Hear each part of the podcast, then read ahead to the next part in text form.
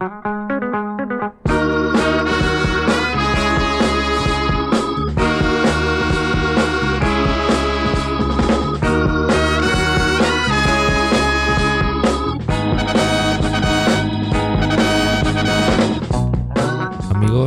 estamos de nuevo en Vigilante Podcast, es nuestro programa número 16 y está dedicado a la película The Prime of Miss Jane Brody.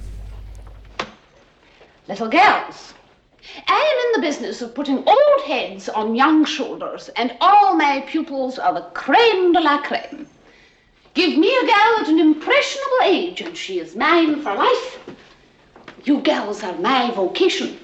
If I were to receive a proposal of marriage tomorrow from the Lord Lion, King of Arms, I would decline it. I am dedicated to you in my prime.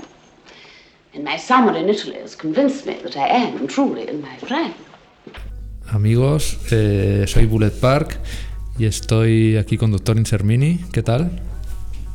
Muy bien, eh, pero bueno, tenemos que presentar a, a nuestra invitada de hoy. Eso es, estamos aquí.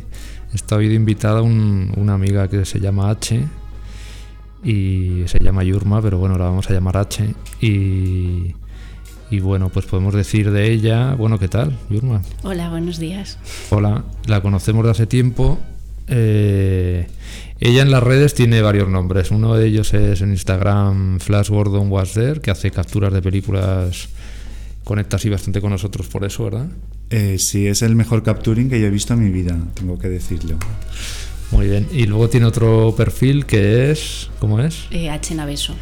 H. Naveso, que ahí sube una cosa a la que ella hace muy muy bien, además de las capturas, que son. eh, ella hace unas miniaturas preciosas de sets de películas. eh, que como entréis en el perfil y tal vais a flipar. Bueno, Y bueno, vendete un poco. no, no, yo no me vendo. Bueno, pues mm, tenéis que entrar y verlo porque son muy bonitas. De hecho, hicimos una exposición juntos eh, y hizo allí. ¿De qué hiciste las, las Eh, miniaturas? Fue? Taxi Driver, Carrie y París, Texas, sí. y París, Texas. Y, y fue muy chulo. No sé si se- eso lo tienes en tu Sí, perfil sí, de Instagram sí, todavía, se puede ver, ¿no? Pues eso fue, fue muy chulo.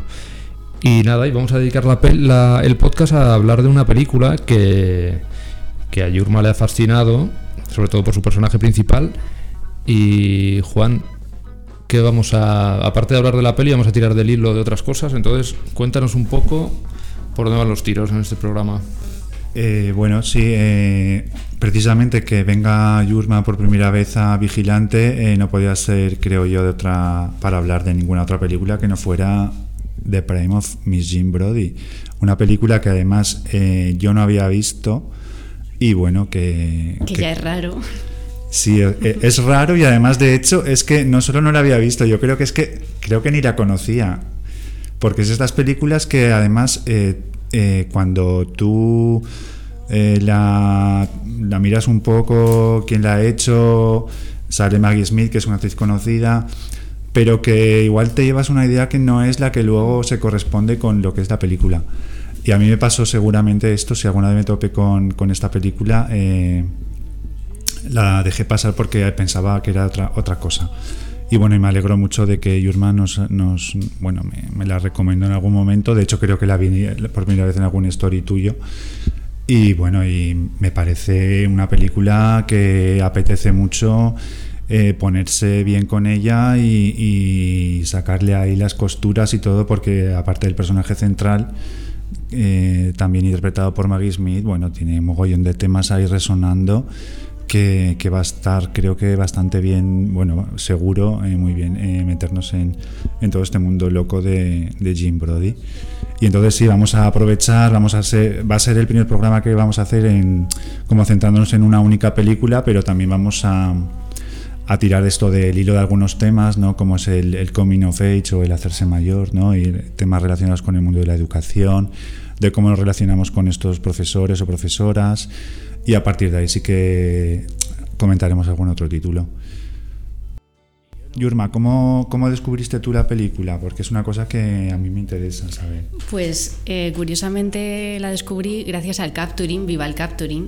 Viva el porque capturing. también os conocí a vosotros gracias al capturing. ¿Es cierto? Pues yo vi una captura de pantalla que hizo un compañero de la facultad. Gracias, Rafa, donde estés, que ya no te he vuelto a ver, pero gracias. Vi una captura, Maggie Smith con un proyector de diapositivas y abajo un subtitulado ponía Il Duce, el líder supremo de Italia. Y yo dije, ¿qué es esto? O sea, ¿qué, qué es esta maravilla? Y, y nada, y ahí busqué un poco y vi The Prime of Miss Jim Brody, que es verdad, como dices tú, no es una película con un título y una portada que atraiga demasiado, porque eh, la sinopsis además era un poco Sí. vaga. Y, y nada, me la puse a ver y fue una maravilla. Y flipaste. Sí, Claro, Sí. Flipaste como, como hemos flipado todos con este personaje. Pues fíjate que yo pensaba que la habías descubierto más recientemente, o sea que... No, no, eh, hace mm, yo creo que más de 10 años la vi, Ah, la película. vale, vale, vale. Y es una película que cada año hay que volver a ver. Sí, sí, o sea, sí. yo la veo todos los años una vez. Sí, sí, sí. No, no te cansas nunca. Pero vamos, Sí, eh, bueno, presentamos yo- un poco, ¿no? Sí, vamos a ya explicar un poco qué película es esta, porque aunque haya gente que la conoce y, y la, y la ha visto, eh, sí que hay que... ¿Quieres que diga yo los datos o...? Me da igual. No, dilo tú, ya que... Venga. Bueno, lo primero, eh, me gusta ser la primera mujer, Ah, con perdón de. Cassandra, que esté aquí, Sí. para hablar de una película escrita por mujeres. Cassandra volverá, ¿eh? Bueno, espero que no. no. es una película escrita por mujeres Sí. y protagonizada por mujeres y que mujeres. O sea, la, la película está basada en una novela de, de Muriel Spark, que es del año 61. Sí. Luego se hizo una adaptación de obra de teatro que le hizo Jay Prayson Allen, que luego hablaremos de ella, que es la guionista de, entre otras películas, Marnie. Sí. Y bueno, la que retomó Marnie después del, del incidente de la violación, que Sí, luego, cosa lo que también mencionaremos Sí. después, sí. Eh, bueno, e- ella hizo, J. Princeton Allen hizo la, la adaptación teatral con Vanessa Redgrave. Exactamente, porque eh, la película no adapta la novela en sí, No. adapta la adaptación que hizo Jay Preston Sí. Allen sobre en una obra que tuvo bastante Sí, éxito. sí, tuvo mucho éxito y, y la película está basada en, en esa obra de teatro. No está, porque realmente mm, la novela no tiene nada que ver con la película. O sea, sí saca el personaje de, de Jim Brody, pero está contado desde el punto de vista de Sandy y no, no tiene nada que ver. Vamos, hay que fijarse en la obra de, de Allen. Sí, sí, ahora lo iremos contando. Yo no leí de la novela, pero por algo que tú me has hablado ya, o sea, estoy más a favor de la, de la obra Sí. de- que, que se hizo. Y sin embargo, la novela, al parecer, se estudia bastante en el, el temario de lo- en, en Inglaterra y tal. Sí, pero es por, porque es una de las pocas novelas en la que todos los personajes son femeninos. Claro, y entonces se así, ve como eh, los roles que adoptan Mm. todas las mujeres, sabes que al final como es una novela en la que solo hay mujeres, porque los dos hombres que aparecen igual que en la película son un poco secundarios, Mm. eh, eh, se estudia porque mm, los, las protagonistas femeninas adoptan roles de género masculinos, al no haber hombres. Entonces es muy interesante en, en la literatura de la época, pero sí se estudia bastante, pero vamos. Bueno, eso que nos centramos en la, En la película, adaptación sí. que hace que hace esta mujer, que es la guionista también de la película. O sea, ella adapta la novela, ¿no? Sí, sí, es, y luego hace el el guion, guion, para, la, sí. para la peli. Sí, entonces la, la obra de teatro creo que se, se estuvo representando desde el año 66 Mm. en el teatro londinense, bueno, eh, con mucho éxito, con Vanessa Redgrave en el papel de Miss Brody y, y con Olivia Hussey en el papel de Sandy, que es, que es el que luego hizo Pamela Franklin. Luego la obra se fue, la adaptaron también en Broadway. Y bueno, y se llevó al cine, claro, natural, de forma natural, ¿no? Y bueno, siendo una película tan femenina como dices, que, que es verdad, que es que no solo por el mundo que describe, sino por el, la, base ¿no? de, de Jay Presson y Muriel Spark. Luego fue un hombre quien la dirigió, que era Ronan Lim, un director británico que venía de, vamos, de, desde, no de lo del cine mudo, pero sí que, por ejemplo, estuvo como técnico, según él ha contado, en la primera película sonora que hizo Hitchcock como técnico, eh, luego desarrolló, pasó a ser operador, o sea, eh, director de fotografía. Y luego estuvo también, eh, bueno, está en los, en los créditos, él hizo equipo con David Lean, ¿no? Sí. Y, y juntos hicieron Grandes Esperanzas y Breve Encuentro. Y Breve Encuentro también, sí, aunque no están los créditos, pero sí que colaboró Ah, vale, escribiendo no. Breve Encuentro, sí. Pues efectivamente, o sea, un hombre de cine que venía desde eso, que de, esto- de estos personajes que, que empezaban como chico de los recados, porque sus padres habían tenido relación con el mundo del cine y poco a poco, ¿no? Fue, fue escalando puestos hasta por ambición propia, ¿no? De, llegó a ser director, un director que tampoco era un, digamos, llegó a tener nunca el estatus de, De autor. de autor No. ni siquiera cercano, digo ya Hitchcock, pero ni, ni Carol Reed o, otros, o Michael Powell, ¿no? otros directores de esa época importantes. Él era como, yo lo veo, no sé si estás de acuerdo, pero o estáis de acuerdo, eh, era un, como un yes man, ¿no? Un- Sí. Que era un hombre del que te podías fiar, tú tenías un material y tenía la cabeza bien puesta como para tomar las decisiones, manejar bien el equipo y hacer que de ahí Pero saliera... vamos, él, él mismo es consciente de, de ello, porque lo comenta, lo que, Sí, vamos, que él es como un mero obrero. Claro, al servicio de, esta, Sí. de este personajazo. Pues, ¿qué te parece a ti la elección de Ronald Nim para...? A mí para- me encanta, sí. Sí, ¿te parece bien? Sí, me parece perfecta, porque es una película que no, no necesita Sí, plano secuencia, Sí. no, ni, ni montaje ni nada. O sea, él mismo lo dice en el audiocomentario Sí. del, del DVD, comenta que es una película en la que basta, basta los- las actrices, o sea, no quiere, no quiere hacer efectismos ni... Pero fíjate que el, el, el guion es tan bueno que, el, que da mucha agilidad. O sea, no, no tienes tampoco la sensación de que estés viendo una obra de teatro, como pasa con otras pelis teatrales, que tampoco tiene por qué ser nada malo, pero, pero es muy ágil porque el, el guion es que es como muy Sí, inteligente. para ser una obra tan estática, porque realmente todos los planos son estáticos. Sí. em, Es muy no clásica en ese sentido, pero es muy ágil, sí. Sí, bueno, el audiocomentario está bien porque él reconoce que él es eh, vieja escuela en cuanto a que para él el que una película sea mejor o peor depende mucho de, que el guion sea bueno o, o mejor o peor, en fin. Y, y entonces él aquí eh, cuenta cómo le pareció un guion extraordinario y entonces él lo que hacía era como intentar dejar que fueran las actrices y el guion el que, el que brillara, ¿no? Y entonces él simplemente daba dinamismo a las escenas, pues y la verdad que lo que cuenta es todo bastante, eh, es, es guay como a nivel en plan si, si, si Doctor Insermini fuera eh, maestro de- en una escuela de cine eh, podría poner como estos ejemplos la verdad que, que están muy bien que son detalles como muy muy muy tontos no pero de, de cómo de cómo realza a veces el, las escenas no sé Sí, él dice que lo importante es que el director no se note. Exacto. O sea, para él es que no se note que hay nadie detrás, sí que solo veas a las actrices, bueno, en este caso sí actrices, interpretando. O sea, no. Para él el director que no exista.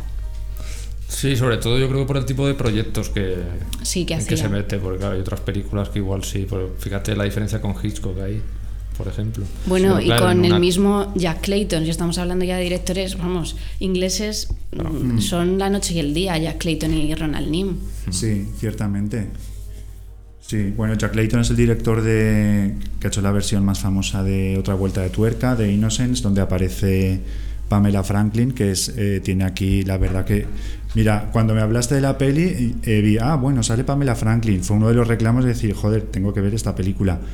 Bueno, aluciné. O sea, porque pensaba que había visto las mejores películas de ella y realmente la gran película de Pamela Franklin, Sí, es yo creo que es esta, porque tiene un personaje además que, que es también eh, complejo, que va de menos a más hasta, bueno, eh, una parte final apoteósica y bueno, ella está espectacular, además tan joven que tiene 18 años y bueno, ya De hecho, comentaremos. ya lo comentaremos, pero la peli empieza con Brody y termina con ella. Sí. Ella es el- como el relevo de, de todo ese personajazo. En- Entonces eso, Pamela Franklin trabajó con Jack Clayton, que fue como ya llegó al cine y, y bueno, y Jack Clayton es otro director que a ti te gusta, ¿no? Yusma? Sí. Bueno, y nos metemos ya con la peli. Sí, sí, yo creo Hay que decir que estamos en los años 30, en Edimburgo. Nos ha faltado, perdón, porque es que Sí. creo que creo que hay que decirlo, hemos dicho que sale Maggie Smith, Pamela Franklin, pero yo no puedo no, hablar de Celia Johnson, porque es una actriz que a mí me gusta mucho, ha hecho Sí. poquitas películas realmente Sí. conocidas, bueno, es la actriz de, de Breve Encuentro, la protagonista, y esta fue su última película. Luego hizo ya TV Movies, pero de cine fue su última película, y era muy mayor, tenía como 70 años aquí, y vamos, está muy bien porque darle la réplica a Maggie Smith en esta película eh, no es moco de pavo y tiene unas escenas eh, brillantes. O sea que, que por eso quería nombrar también a Celia Johnson antes de seguir, porque me parece que son las tres actrices, que es Maggie Smith, Pamela Franklin y Celia Johnson, que también hay que, hay que añadir. Así Es verdad ya. que Celia Johnson está increíble en la Sí. película, pero de estas veces que ves a un personaje y a la actriz totalmente fusionado, incapaz de, Mm. de distinguirlo. De hecho, eh, bueno, tampoco es que nos importe mucho el tema premios, pero la película ganó. Bueno, Ah, bueno, claro. Maggie Smith ganó el Oscar Sí. ese año a la mejor actriz por la película. Y esto llama la atención porque es una película que hoy día está bastante, por Sí. no decir del todo, olvidada. Bueno, a mí me lo parece. No, no, está olvidadísima. Y no hemos dicho que en España. Sí. Bueno, eh, hemos intentado poner los audios en español, Sí. Pero es que no hay doblaje al español, porque es que en España, eh, o sea, se censuró, no llegó, y llegó en el año 77. O sea, la película es del año Claro. 69 y a España llegó en el 77 y llegó en versión original. O sea, el único doblaje que hay es el latino, latino antiguo, Alicia en el País de las Maravillas. O sea que, que vamos, Latino que se. Disney, Latino sí, Disney, latino Disney. Disney. El Disney ese de los años 60. de- O sea que en España también es desconocida por, por eso, Sí, porque sí, llegó en el sí. 77. Claro, aquí vino ya muerto Franco, o sea. Claro. Y eso que luego hablaremos que, claro. Que no bueno, tiene- ahí bueno, hablaremos. sí. Es que, claro, la peli esta siempre tiene una doble lectura y ahí también. Por un lado, piensas que podría haber sido muy, muy, muy beneficiaria así de todo el rollo franquista y tal, no sé qué, y por otro lado, pues no.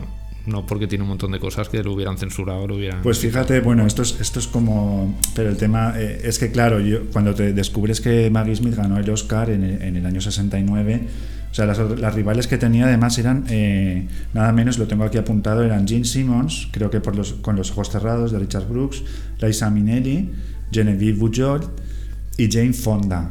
O sea, un ramillete de actrices increíble. Y bueno, eh, no es tan raro que una actriz británica o un actor británico se lleve el Oscar porque todos sabemos que, bueno, que para mí la interpretación es como su patria es Gran Bretaña, no sé, es algo así. Y bueno, ese año ella no fue a recoger el premio porque creo que estaba haciendo teatro. Pero eh, luego, años más tarde, cuando ganó su segundo Oscar en- por actriz secundaria en la de California Suite, allí de compañera de reparto tenía a Jane Fonda, que yo creo que ella la miraba un poco como en plan, esta, esta Su me va". segundo Oscar. Sí, y no sé, son cosas que, que me hacen gracia. Bueno, Maggie Smith es una actriz increíble, o sea, la tenemos más como rollo Downton Sí, Abbey ahora, o Harry Potter, pero que es una actriz que viendo The Prime of Miss Jean Brody te das cuenta de que, vamos, que, que- que hay mucha tela, ¿no? O sea, que podría hacer muchísimas otras Son de estas actrices cosas. que las, la- Parece que las descubrimos ahora ya en su. Cuando ya son muy mayores, pero joder. Claro, ¿ves estos papeles? Repito, estamos en los años 30, en Escocia, Edimburgo. Y H, cuéntanos cómo empieza la peli. Empieza con. Bueno, hay que situar, la sitúa muy bien en los años 30 en Edimburgo. Eh, Principio de años 30, o sea, sí, principio- 32 yo creo que es el yo creo. 32, sí, está Sí. en el año 32. Periodo entre guerras. Sí, y em, en mucho- un colegio de señoritas presbiteriano, que esto es muy importante decirlo Eso. aquí porque, em, Sí, porque nosotros nos liamos con claro, todo esto. tiene, tiene mucha importancia en la novela, que hemos dicho que no vamos a hablar, pero se le da mucha importancia a la religión.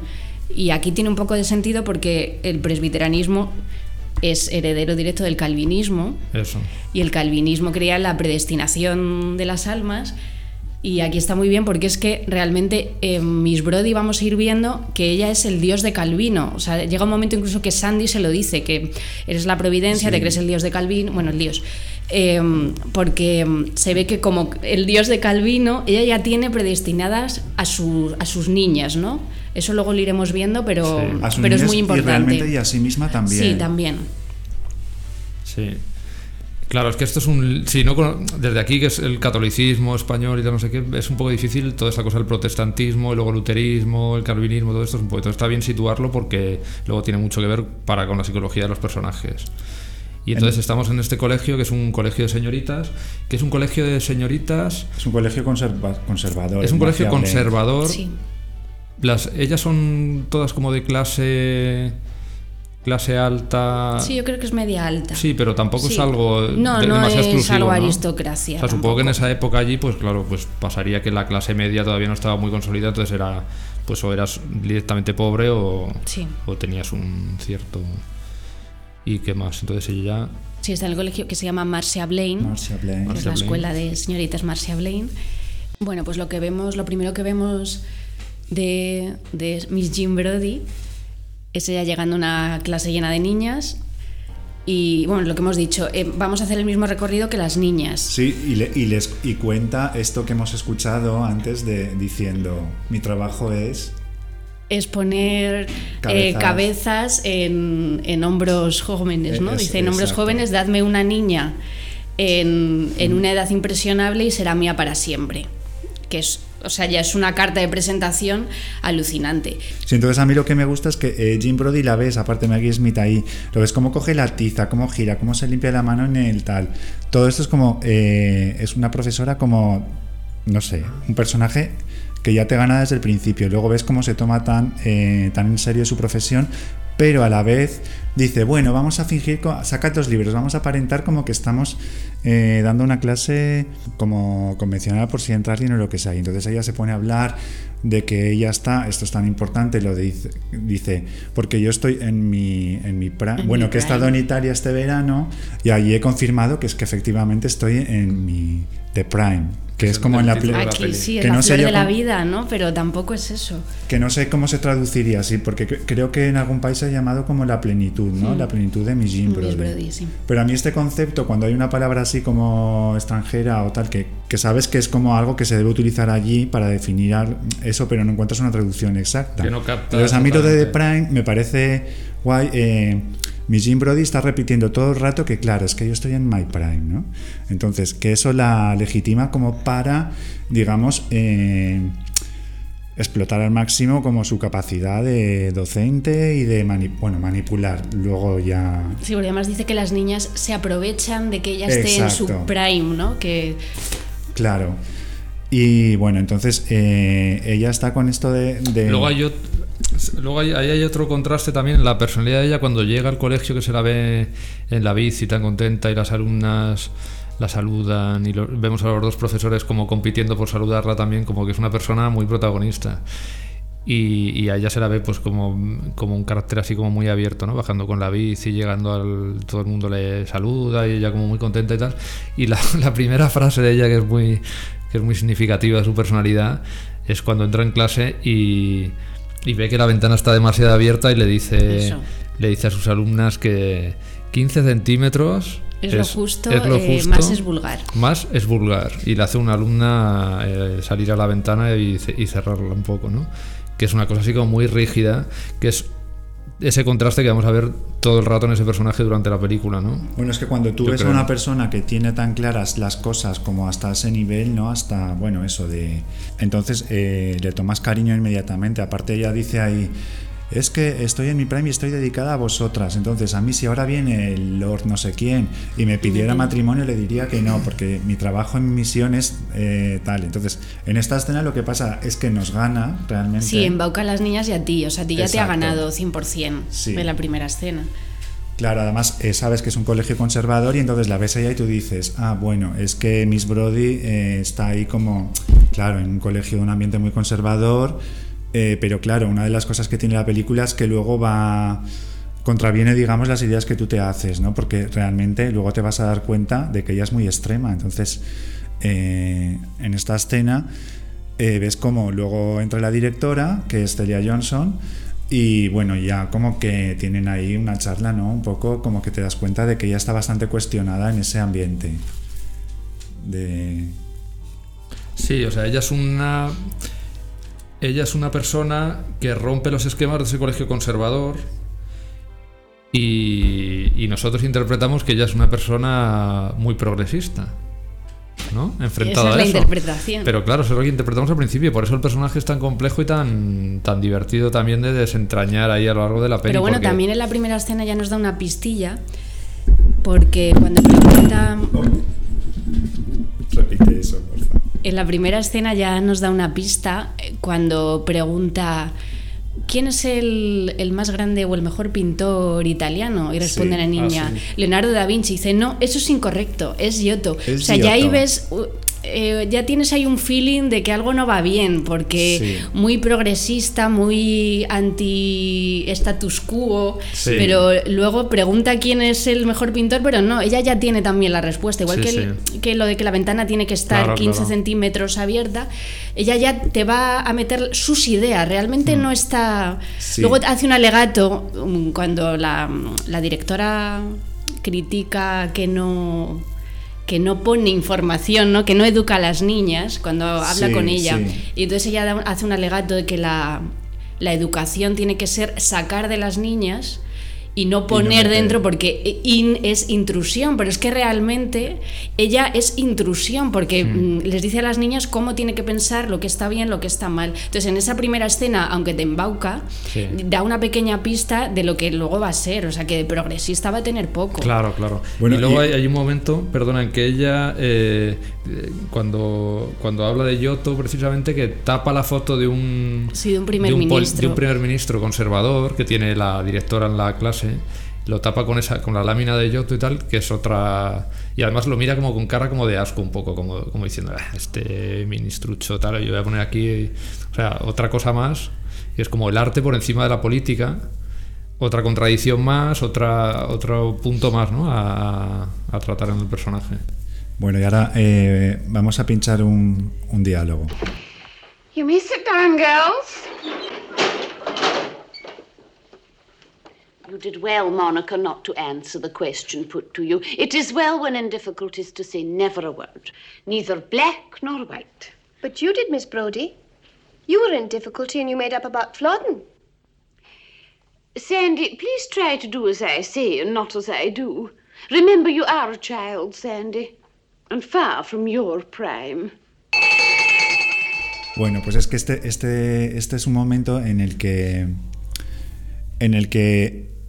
Muy llevada por la emoción, Jim Brody cuenta un romance que tuvo antiguamente con un, con un soldado, bueno, con un, con un inglés, ¿no? Y que se fue a la guerra y que murió allí. Entonces, claro, impactadas por el relato, una, hay una niña que entra como en una crisis de llanto con unos hipidos y tal. Y entonces entra la directora justo en el momento este en el que está la niña, claro, destrozada mientras aquella está como contando sus cosas. Entonces, eh, la escena se, se solventa así un poco, contando que, bueno, que estaba contando una, una anécdota de, de la historia y la, la directora un poco incrédula dice, bueno, no te tomes tan, tan en serio la historia, ¿no? A tu en- sí, entonces eh, cuando sale la directora, Miss Jim Brody dice, has hecho muy bien en, no- En no en- en contestar, ca- quedarte callada y no decir nada. Porque así, ante una situación así, es lo mejor. Y entonces Pamela Franklin, que es Sandy, que es la que ha hablado, le dice, pero usted sí que ha dicho algo, usted sí que ha hablado de Flandes y no sé qué, como en plan eh, de intentando hacer creíble su historia.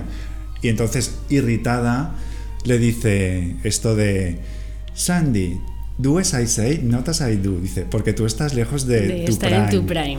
Entonces son estas cosas ya que ya vas a ver cómo esta personaje que es eh, Sandy, Pamela Franklin, eh, que es una niña morena, mientras eh, mis Brody es rubias, que para mí estas cosas, esta cosa para mí siempre me, me llama la atención y tal, como una fuerza oscura y una luminosa, hasta que se van a, a volver los roles un poco, ¿no? Pero que la película realmente y lo que a mí lo que hace que me guste tanto es precisamente esta tensión o esta que hay entre las dos, ¿no? Entre la, la niña y la que profesora. se desata, Entonces, en esta escena que es más al principio de la película, ya ves como hay una ahí que se ya que un- polarizando. Sí, ya lo una va- sí. némesis ahí que le va, le va a ir sacando un poco de sus casillas y hasta que al final ya, bueno, ya veremos.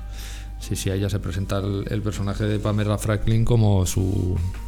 ¿no? Como su némesis, podríamos decir. o su, yo lo veo así un poco. Sí, no es un némesis. Realmente yo creo que es que, bueno, no hemos dicho que dentro de la clase está el grupo de Miss Brody. O sea, dentro de que todas las niñas estén un poco embau- embaucadas, ella tiene a sus niñas, ¿no? Que ya, lo que decíamos al principio, las tiene ya predestinadas. Sus Entonces ya sabes, sí, exactamente, Girls, sí, las, sí, el set de Brody, ¿no? Las, las Brody Girls, que son unas niñas mm, un poquito más avanzadas, ¿no? en todos los temas. Que además ella ya la- las, las clasifica por una serie de cosas, una por su belleza, otra por su tal, o sea, Claro que ahí también se ve en ese punto. eh, vamos a ver luego que es cuando Sandy ya da la vuelta, ¿no? O sea, esa rebelión, eh, que es cuando Sandy se da cuenta que no, no es igual de querida que el resto. Que eso, bueno, eso está muy bien. en- eso se va viendo. Sí, sí, en- mira, eso hay una que leí para, para hablar de esto un poco. Para los que quieran leerlo, es un pequi- pequeñito ensayo de Freud que se llama Psicología de las Masas. Y habla precisamente que para que las masas, por ejemplo, de una secta o un ejército, el fascismo, por ejemplo, que aquí luego vamos a ver el paralelismo entre Miss Brody y Mussolini. Claro. Eh, pues de que para que las, que las masas sigan adeptas a un, a un líder, tiene que haber un espejismo de que todos son igual ante el líder, o sea, que a todos los ama por igual. ¿Vale? Cuando eso se rompe, eh, se rompe la masa y se pierde el amor por el líder. Y esto es creo que, que, o sea, pasa aquí con, con Sandy. En el momento en que ya ve que Miss Brody, que luego lo veremos, eh, quiere que su, eh, su proyección, su, su alumna favorita, quien va a ser la representante del amor, la que va a estar por encima del bien y del mal, la que se va al final a acostar con, con su amante, que luego también ahora lo vemos, no es ella. Ella no es la bella, ella no es la que va a estar por encima del bien y el mal, e- ella es la que es de confianza, la que va a ser del- una espía del servicio secreto y entonces ella se da cuenta que tampoco es la amada de, ni de Miss Brody ni la elegida, ¿sabes? Mm. Y entonces ahí se pierde, cuando ve que no es igual, que no es igual de querida. Y, y ahí es cuando ya la va a destruir, o sea, Pero- ya quiere destruirla. Pero tú crees que en ese proceso eh, Miss Brody ya, como vemos en esta primera secuencia, como ella le cuestiona ya nada más entrar en la clase, en la primera clase, ¿tú crees que ella Miss Brody es como que, o sea, no es la elegida ni mucho menos, pero porque ya ahí es como que la ha crucificado, aunque sea inconscientemente, pero ya esa chica ya, la- mm, ya está empezando a quitarle un poco la careta, con lo cual yo creo que ahí ya ella inconscientemente aunque sea de su estén dentro de su círculo y tal, ya la ha dejado un poco de lado por eso, ¿no? Porque yo creo que, que la se ha atrevido a cuestionarla. Bueno, porque ve que es ridícula. O sea, yo creo que es que Sandy empieza a ver que esa mujer es un poco farsa desde el principio. es que lo ve desde Eso el principio, también. ella lo tiene clarísimo desde el principio. Lo- se da cuenta de eso y también cuando eres eh, joven eh, quieres que te digan que eres guapo, guapa, que te vas a enamorar, que vas a tener historias de amor, como lo que dice de la chica que considera ella el ideal, ¿no? Miss Brody, que es Jenny, que es una chica pues mona y tal, pero pero es a la que atribuye ese rol y dice que eh, la moral común no se va a aplicar eh, sobre ella. Y claro, realmente que a ti tú escuchar eso de otra persona dices, bueno, ¿y por qué ella y a mí no? ¿Sabes? Que son cosas que, que dan rabia. Pero esto eh, es una cosa que en las personas que son importantes para ti, ya no solo en el tema docente, de educadores y demás, sino familiares o gente que para ti es una autoridad, la verdad que cada, cuando dicen este tipo de cosas te, te sientan bastante mal, ¿no? Entonces entiendo que la rebelión de Sandy viene un poco de darse cuenta de que ese rol de espía que le atribuye, Sí, porque además ella dice, a mí también me van a pintar eh, cuando sea mayor. Y dice, tú, Sí. tú, no, yo creo que tú no estás hecha para que te pinte ningún artista. Claro, entonces ahí Sandy ya dice, pero esta mujer, ¿por qué? O sea, ahí ve que, que es de menos, ella Sí, no... sí. Tu destino es otro. le dice algo Claro, así como- eh, sí, es que es la providencia. Pero por claro, eso. ¿cuál es mi destino? Porque me estás diciendo que mi destino es otro, pero no me pones ningún destino tan idealizado como a las otras. Entonces, ¿por qué yo? Claro, ya se hace de menos. Claro, entonces aquí son niñas que están en. Bueno, al principio de la película eh, se supone que ellas están como en los 12 años o 14, ¿no? Más o menos. Y luego aquí hay una escena que a mí me parece de las más bonitas de la película, eh, que es cuando eh, Pamela Franklin o Sandys eh, empieza a cuestionarse un poco, vale, yo no, yo no estoy destinada a amar, entonces empieza a hacer preguntas sobre el tema sexual y demás. Entonces tiene una escena en la que ella y Jenny, la chica guapa, están en casa de una de, bueno, en una casa y ponen un disco y empiezan a bailar, que es una escena muy bonita en la que hablan de, de cómo suceden estos impulsos amorosos y demás.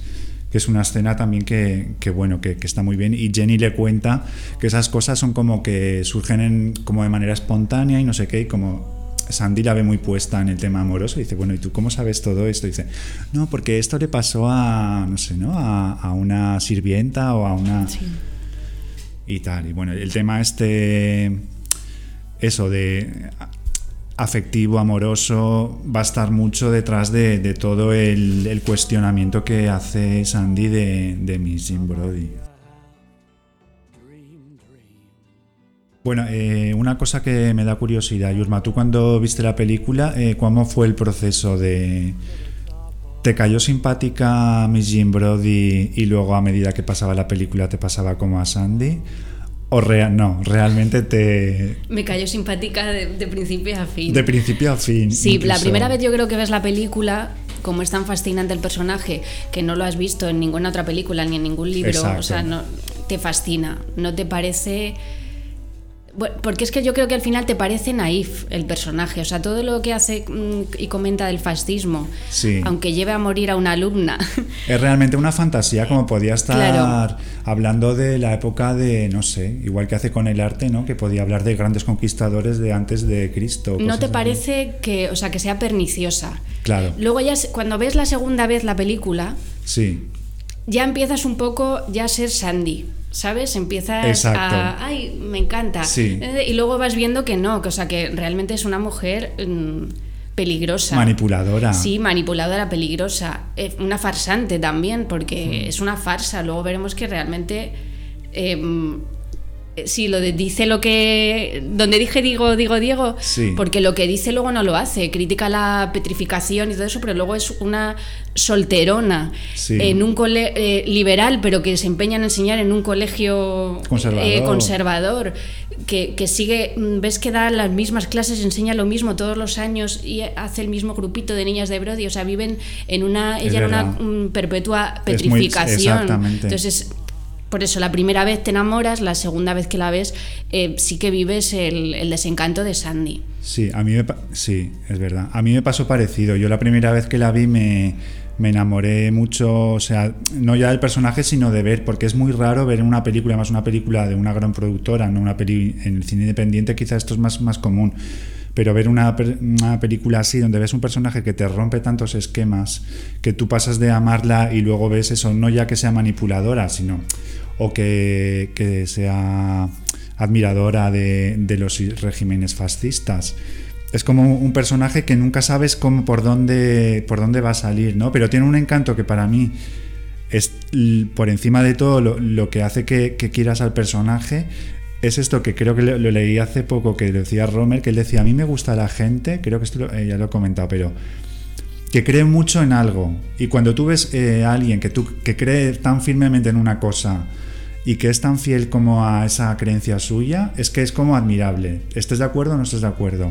Entonces a mí esto me parece que, que, que, parte del encanto de Miss Brody es ese, que, aunque luego eso, que sea un poco falsa y, y un poco que va por donde ella le interesa, ¿no? Sí, a mí me pasa un poco igual. De todas formas, yo creo que, que, es, que, los personajes que marcan en la vida al final son los, los personajes que son así. O sea, estas niñas al final, para bien o para mal, las va a marcar. Veremos que hay un drama ahí bastante, que es lo que le echan cara algo a Sandy. Con ya a ver si las va a marcar que en la novela Sandy se mete a monja. Se mete a monja. O sea... Hostia, sí, sí. Bueno, se convierte al catolicismo y se sí. de monja católica. O sea que, claro, sí, es que en la peli sí está muy marca. diferente. Porque yo, yo veo el final de la peli y luego hablaremos como. Como un. Después de que se le cae la careta, eh, sí que le veo algo optimista, por decirlo en. O sea, Sandy ha tenido como un, una pelea muy grande con ella, pero. Pero la veo como que ese, esa persona le va a marcar ya por vida, no solo para mal, sino. Eso lo comentamos en la parte cuando sí, luego, lo, final, que es luego muy... lo comentamos, pero bueno, que ahí cada uno lo interpretará de una forma. Mm pero sí, es un personaje, es que es muy complejo, es la grandeza de este personaje es que es muy complejo. Claro, entonces esto es una cosa que además me alegro mucho de que, o sea, de que tuviera éxito Maggie Smith. Por cierto, que Vanessa Redgrave no quiso, se le ofreció el personaje eh, que ya había representado en, en, la, en el teatro londinense y lo rechazó porque dijo que, uff, otra vez, no, ahora otra vez a hacer estos speeches a favor de, del Duce y de Franco paso. Y bueno, Ronald Nim se, al, se, sí, se alegró, y se lo pudo pedir a Maggie Smith. Maggie Smith hizo este personaje. Maggie Smith no quería hacer mucho cine, según he leído, porque era una mujer de teatro y prefería dedicarse al teatro. hizo la película y quizá esto explica que, porque cuando, es que a mí esto es una reflexión que me gusta, que es, las estrellas de cine realmente configuran de tal manera el personaje, o sea, sobre todo en el cine clásico, que realmente en, las películas, si tú ves a, a, un, a, una gran estrella de cine, realmente ya sabes un poco cuál va a ser su, su reacción ante las cosas, ¿no? Porque está muy configurado ese personaje. Con Miss Jim Brody pasa o sea, nunca sabes por dónde va a ir. Esto es una de las cosas que, que, hace que sea tan disfrutable. Y me gustaría que hubiera más películas así, como esta, ¿no? De, de, de personajes que te, te, rompen los esquemas eh, todo el rato. Bueno, entonces eh, creo que tenemos que hablar un poco de la vida amorosa de esta mujer. Sí. Que ya tiene, eh, ha tenido algún devaneo con el profesor de arte, que es Robert, el actor Robert Stephens. Que era su marido. Exactamente, era el marido en esa época Real. de. El marido, sí. Con el que tuvo dos hijos, uno antes y otro seguramente durante el rodaje. Robert Stephens, que es un actor, bueno, yo no lo conocía, pero. Que, que, que, interpreta al profesor de arte y tienen escenas, la verdad que el profesor de arte sí que como está muy, eh, no sé, él dice embrujado en sí, alguna sí, escena. él dice que está embrujado por ella. Porque hay que decir que, eh, bueno, eh, el profesor de arte pinta cuadros y pinta también luego a las alumnas, pintará a, a Jenny y todos los cuadros que pinta son Jim Brody, o sea, todos, hasta su hijo pequeño, tiene el seis hijos, pues la mujer, los seis Sí. hijos y hasta el perro en el cuadro, sí, Les- sí, se parecen a Jim Brody. Y luego cuando pintará también a, a Sandy, Sí. es que también seguirá siendo, o sea, Miss Brody. Entonces él dice que es que no tiene remedio porque es que, dice, eh, I am bewitched, dice, estoy embrujado. Estoy embrujado. Sí, sí. Claro, entonces. eh, Bueno, él, se- él cuando empieza la peli ya han tenido un, Sí, una un aventura, escarceo, un escarceo. Sí, entonces ahí. lo que quiere es repetirlo. Claro, y él quiere repetir. Y todo el rato le, le, pues acude a su clase cuando no están los alumnos y tal, no sé qué, para la pone, la enfrenta y. Porque para, para ella él es el, el bohemio, eh, amante del amor, digamos, que, que su, su rol es ese, ¿no? Seducir mujeres y acostarse con ellas. Y ella no se ve como...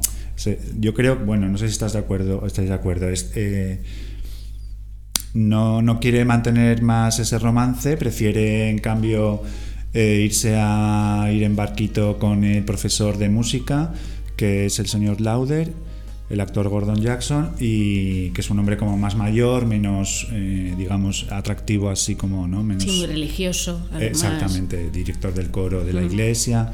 Y que es un hombre con el que ella, además, más manipulable, porque es un hombre Sí, que. completamente. Exactamente, que. Pero ella.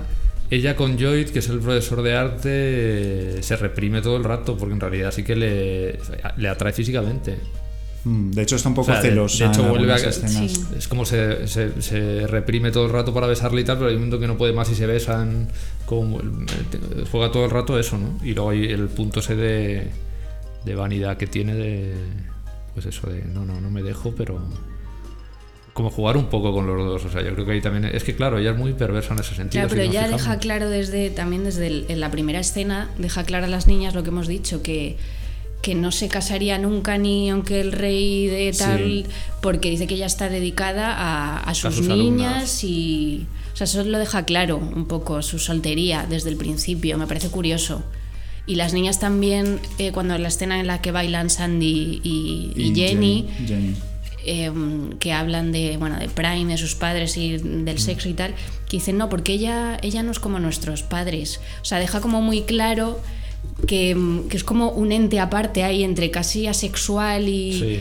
eh, no sé, eh, también la pregunta es, ¿por qué, qué es lo que hemos hecho antes, por qué ella no, no quiere al final ni a uno ni a otro? Porque el profesor de música hay que decir que ofrece, o sea, ofrece matrimonio. Y ella lo rechaza también. Y tampoco quiere ser la amante del profesor de, de pintura. Entonces, ¿qué quiere ser? Miss Pero? ¿no te parece esto para mí es una cosa? Tú habías dicho ya antes que es una película escrita por mujeres y que, bueno, bueno, que no sé si lo has dicho ahora o fuera del programa, pero que cuando una mujer, eh, las mejores películas eh, en cuanto al retrato que hacen de mujeres eh, suelen estar escritas por mujeres. Y yo veo que el personaje de Jim Brody en esto tiene mucho como un- una una visión muy, muy, como diría, muy precisa de estas contradicciones, que es Sí. verdad que tú dices esto, pero es que yo creo que esto, hay hombres que también dirían como que esto que dicen de es que no entendemos a las mujeres tal. Eh, a mí me puede pasar viendo la película, tampoco lo entiendo, pero que son cosas que para mí es muy está muy dentro de, de la esencia de la mujer. Pero porque yo creo que su personalidad se basa continuamente en la idealización. Entonces ella tiene idealizado lo que para ella sería un hombre ideal como para... Entonces ya como su ego, su vanidad, como lo queramos llamar, nunca va a estar... eh, nunca, va- nunca va a haber un hombre que, le, que para ella, en, esa ficción que se ha creado en ese personaje, va a estar a su altura. Entonces ella es como que a uno le tiene pues porque tiene un escarceo y tal, no sé qué, y le gusta también esa cosa del juego de que venga hacia ella por vanidad y tal. Luego tiene al otro pues porque es como un hombre, digamos, más conservador, con su le gusta ir a su casa de campo, como que le da cierto cariño y tal. Le viene bien camuflarlo esas excursiones al campo en barquito, les hablan las niñas de geología. ¿no? Pero en realidad así. yo creo que ella piensa que no hay ningún hombre ya a su altura, porque es que ella hay que tener en cuenta que es- ella tiene un ego y un eso se ve durante toda la película, o sea, y eso se lleva también con las niñas, con la relación que tiene con las niñas y también con los hombres. Yo creo que, que ya ella ha asumido que no hay ningún hombre que le Bueno, y aquí Kilar con la parte que también que supongo que por eso no llegó a España, también la censura. Y la tú si quieres, Juan, de los dos amantes y a quién quiere poner en la cama del amante, que Eh, es sí. a las niñas. Claro. Bueno, a la niña. allí. Claro, porque es que eh, dentro de esta apariencia de película eh, académica, bueno, que viene de la tradición más corre- de esta corrección británica, de oficio de grandes actores, actrices, tal, la película te descoloca bastante, ¿no? Porque aunque sea del año 69, está ambientada en, los- en el año 32, y entonces cuando tú ves este personaje, aparte de sus confusas relaciones con los hombres, como ella decide que, que el pintor debe llevarse a la cama a la alumna más mona, o ella considera la que por su físico, su, su gracia, lo que sea, está Bueno, y con la que se identifica, porque yo creo que es como un poco proyección o... Sí, sí, sí, sí, yo creo que sí, porque... Porque es así también pelirrojilla como ella, que luego otra Es vez a la niña del siguiente año que la confunde Sí. con Jenny también es la niña Es pelirroja. verdad, es como una versión quizá juvenil de sí, ella. de ella. Pero que ella a la vez se ha reprimido esa parte porque se ha entregado a la causa docente, Mm. ¿no? Porque yo creo que ella, esto que decías, Nando, es lo que, lo que pasa con ella es que ella se ve a sí misma como una monja, no monja, porque no está, no tiene los hábitos ni nada, pero sí que, bueno, pues estos escarceos pues son como travesuras que ella hace. porque- ella está por porque- encima de todo eso en su personaje. O sea, el Claro. personaje que ella se crea, ¿no? Pero entonces, eh, peli. eh, esto que, que, que dices, eh, Yurma, es, es que ella le empuja al profesor a llevarse a la cama a las niñas. De hecho, el profesor mismo le dice en una escena como, pero tú te das cuenta de lo que me estás diciendo. Sea, me estás diciendo que, que tú no quieres acostarte conmigo y, y que en su lugar que, que- que me acueste con Jenny. ¿Sabes? Que es una niña. Como, claro, estas cosas eran eh, dentro de estas... eh, celebrar el fascismo y demás era demasiado para... ¿no? Sí. Sí, sí, toda esa vuelta que hay con el sexo, con las alumnas y todo eso, claro, me imagino que, que nada, que eso sería imposible. Eh, es que, claro, es que es muy compleja, la- eso es lo bonito de este personaje, es que según lo vas analizando te das cuenta la complejidad que tiene a nivel psicológico y tal de, de comportamiento que muchas veces es que no- pues ni siquiera te lo puedes explicar porque, porque bueno, no sé. ¿Cómo se habrá inspirado para este personaje? Es curioso. ¿eh? Sí, bueno, ahí se conoce, ¿no? Sí, ¿Se se, conoce supone eso? que es, su profesora fue. Ah, sí, o sea, se inspiró Sí, en sí, un personaje real. sí. claro. Pero fue la autora de la novela. Sí, Muriel- Muriel, Sparks. Muriel sí. Spark. Está basado, ella fue a un, lo mismo, un colegio de señoritas Y en tuvo una Edimburgo. profesora. Y sí, tuvo una profesora que, vamos, no lo cuenta literalmente, pero que está inspirada en una profesora suya, sí. Que también, por lo visto, tenía esta. que lo hemos con- contado así de pasada, pero Miss Jean Brody idealiza a los, Al- a los dictadores, sí. sí. Porque dice que persiguen. Bueno, lo- los ornamenta así como excesivamente, creo, porque del Duce dice: es que creo un santuario para pájaros, no sé qué. Yo creo que. Un acto de bondad. en un acto de bondad y no sé qué. Que luego todos sabemos que eh, era un bruto asqueroso, en verdad, el Mussolini. Quiero decir que.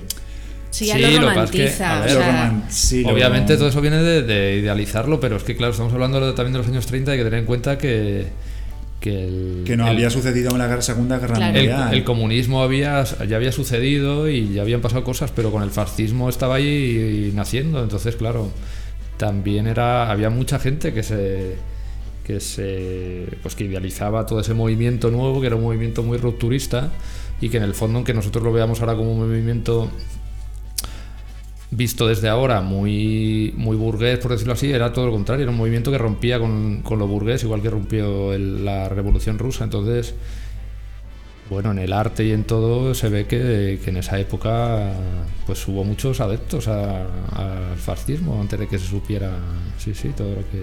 Y yo ahí le veo a ese personaje muy metido en eso, en, en idealizar. Y además que eso de los pájaros es, es perfecto, como explica en dos momentos lo que es para ella el fascismo. O sea, es, es en plan, ya a mí me gusta este tío porque es un tío de orden que va a llevar a la masa, tal, no sé qué. Y lo mejor que puedo decirle de él es que hace un santuario para pájaros. Es una cosa ridícula, es como en plan como a ver qué voy a contar pues cuento esto que es muy bonito fíjate un santuario para pájaros y le una cosa como medio Sí, ridícula hace una visión muy romántica y muy, ridícula. Bueno, de muy infantil Y también. muy infantil, tiene una visión verdad. infantil. Por eso no te parece, o sea, cuando la ves la primera vez la película, todo esto del fascismo, no te parece dañino porque lo ves como un punto de vista, pues eso, tiene una idea vaga de lo que es mm, Sí. Mussolini y tal, igual No que lo de con- Franco, o sea, hay sí. que decir que ella incita a que las niñas vayan a las armas, porque las niñas le preguntan, ¿y si nos llaman y tenemos Sí. que ir al ejército? Dice, como los hombres, sí, sí, sí, claro, las mujeres también podemos ser heroínas, hay que ir. Y entonces incita a una niña que tiene un hermano que se ha ido a la guerra civil española, lo que eh, Jim Brody no sabe es que el hermano va al bando republicano, pero bueno, ya no lo sabe. ella cree que va al bando Claro, porque, Porque ya es pro la- Franco, está recaudando fondos también, Sí. o sea, ella idealiza todo, todo lo que sea fascista Hmm. Lo idealiza. Y entonces, eh, pues eso, llama a las niñas y dice, sí, sí, sí, a las armas. Y Claro, además les pone ejemplos de, pues fulana, no recuerdo Sí, qué nombre sí. dice, eh, fue allí, la hirieron no sé dónde, tal, y entonces las niñas impactadas como que ella las está eh, empujando a, a desear ser como esa, como esa mujer que se ha ido a la guerra. Bueno, y, y aquí hay una escena que, que estaréis de acuerdo, creo que es una de las mejores escenas, es la que pusimos en, e- en un teaser, en el, que es cuando, eh, bueno, la, la profesora es cuestionada por la directora y entonces está buscando la directora como, digamos, eh, situaciones o, excusas para, para boicotearla o para incluso echarla, ¿no? Entonces, en un momento de la película recibe una carta o, o- o encuentran una carta en la biblioteca en la que parece ser una carta eh, de amor o confesional de Miss Jim Brody a su amante, que es el profesor de música. Y ahí hay una escena buenísima, como comentabas, estos enfrentamientos que hay entre ella y Celia Johnson, Sí. la directora. Y bueno, que aquella se cree, tú dices, está acabada mi Jim Brody, porque mira la carta, y entonces aquella le quita importancia y dice, mira, esta carta está redactada por niñas de 12 años, lo puedes ver claramente en el trazo. Hay al menos dos personas, porque una utiliza las consonantes no sé cómo y la otra tal. Le desmantela el discurso a la otra en un segundo. Muy soliviantada, bueno, le monta un pollo a la directora y entonces ella sale y se va a, la, a su aula donde ella se siente segura y empieza a preparar el aparato de diapositivas para la clase. Entonces seguramente se, se salta el, el temario del día para poder dar ese discurso, que es un momento maravilloso, que es cuando ella ante una afrenta que recibe como la que acaba de recibir, lo que hace es poner unas diapositivas del régimen de Mussolini. Que además dice, las he pagado yo. Sí, no, no recuerdo eso, sí. Y bueno, y aquí es maravillosa esta escena y bueno, de, de lo mejor creo que, mira que la película tiene momentos, pero como ella da esa clase con una voz que le tiembla, vamos a escuchar ese momento porque Sí. es buenísimo cuando les habla a las niñas del duche.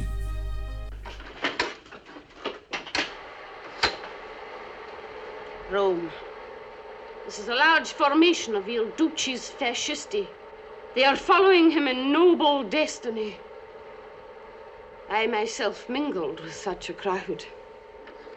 I wore my silk dress with red poppies, which is right for my colouring.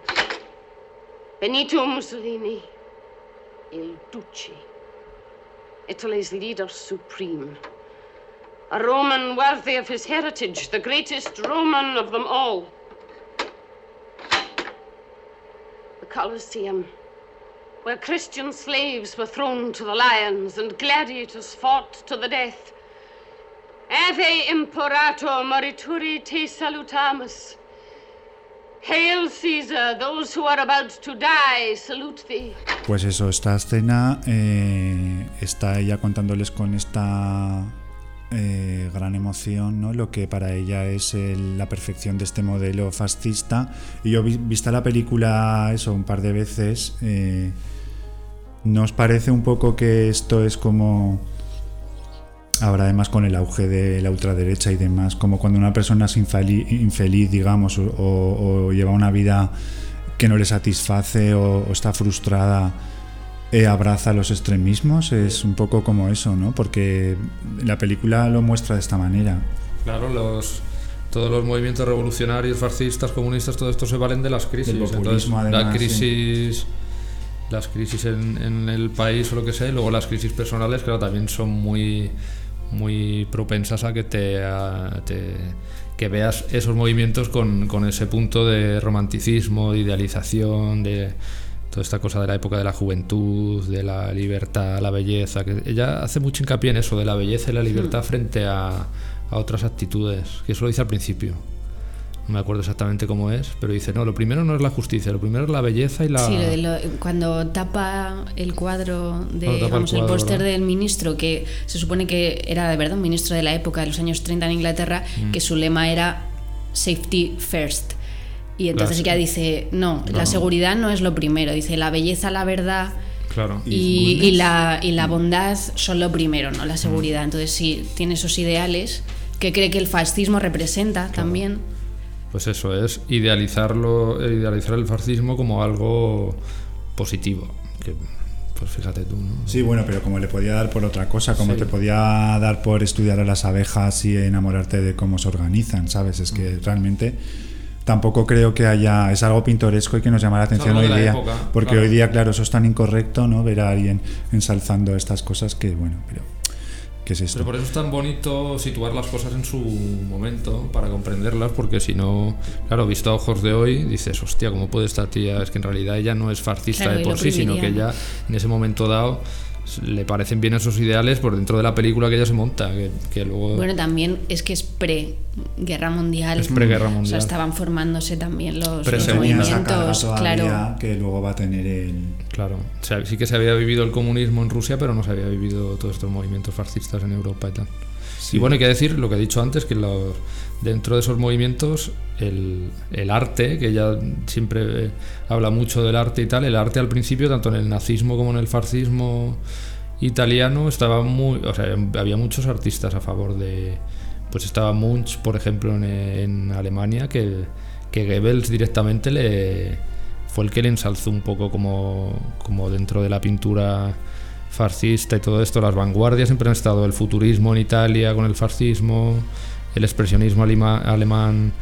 Y luego todo esto siempre al principio, claro, porque Claro. luego todos estos regímenes Luego- cuando se van cerrando lo que hacen es que hacen una purga y todo lo que al principio les sirve para moverse dentro de esa propaganda, pues es lo contrario, los mandan a... Sí, porque luego era el arte degenerado. Claro, luego los. Alemania hace esta cosa del arte degenerado, esa exposición en el que echa por tierra a todas las vanguardias y, y, y- y todos les condena ahí a, bueno, algunos se los carga o les mete a trabajar, trabajos forzados o cosas de estas o, y en el fascismo igual, todo lo que era el futurismo y todo esto que vendía el régimen como algo positivo, toda esta cosa de la maquinaria industrial, la juventud, como esto lo que nos va, a romper con, con el régimen burgués y va tal, todo esto luego es lo contrario, les, les condena al ostracismo y, le, y los considera un arte pues hecho por homosexuales, eh, degenerado, todo esto, ¿no? Y con, en Rusia igual, muchos van al gulag y tal porque es cuando, cuando la Rusia ya...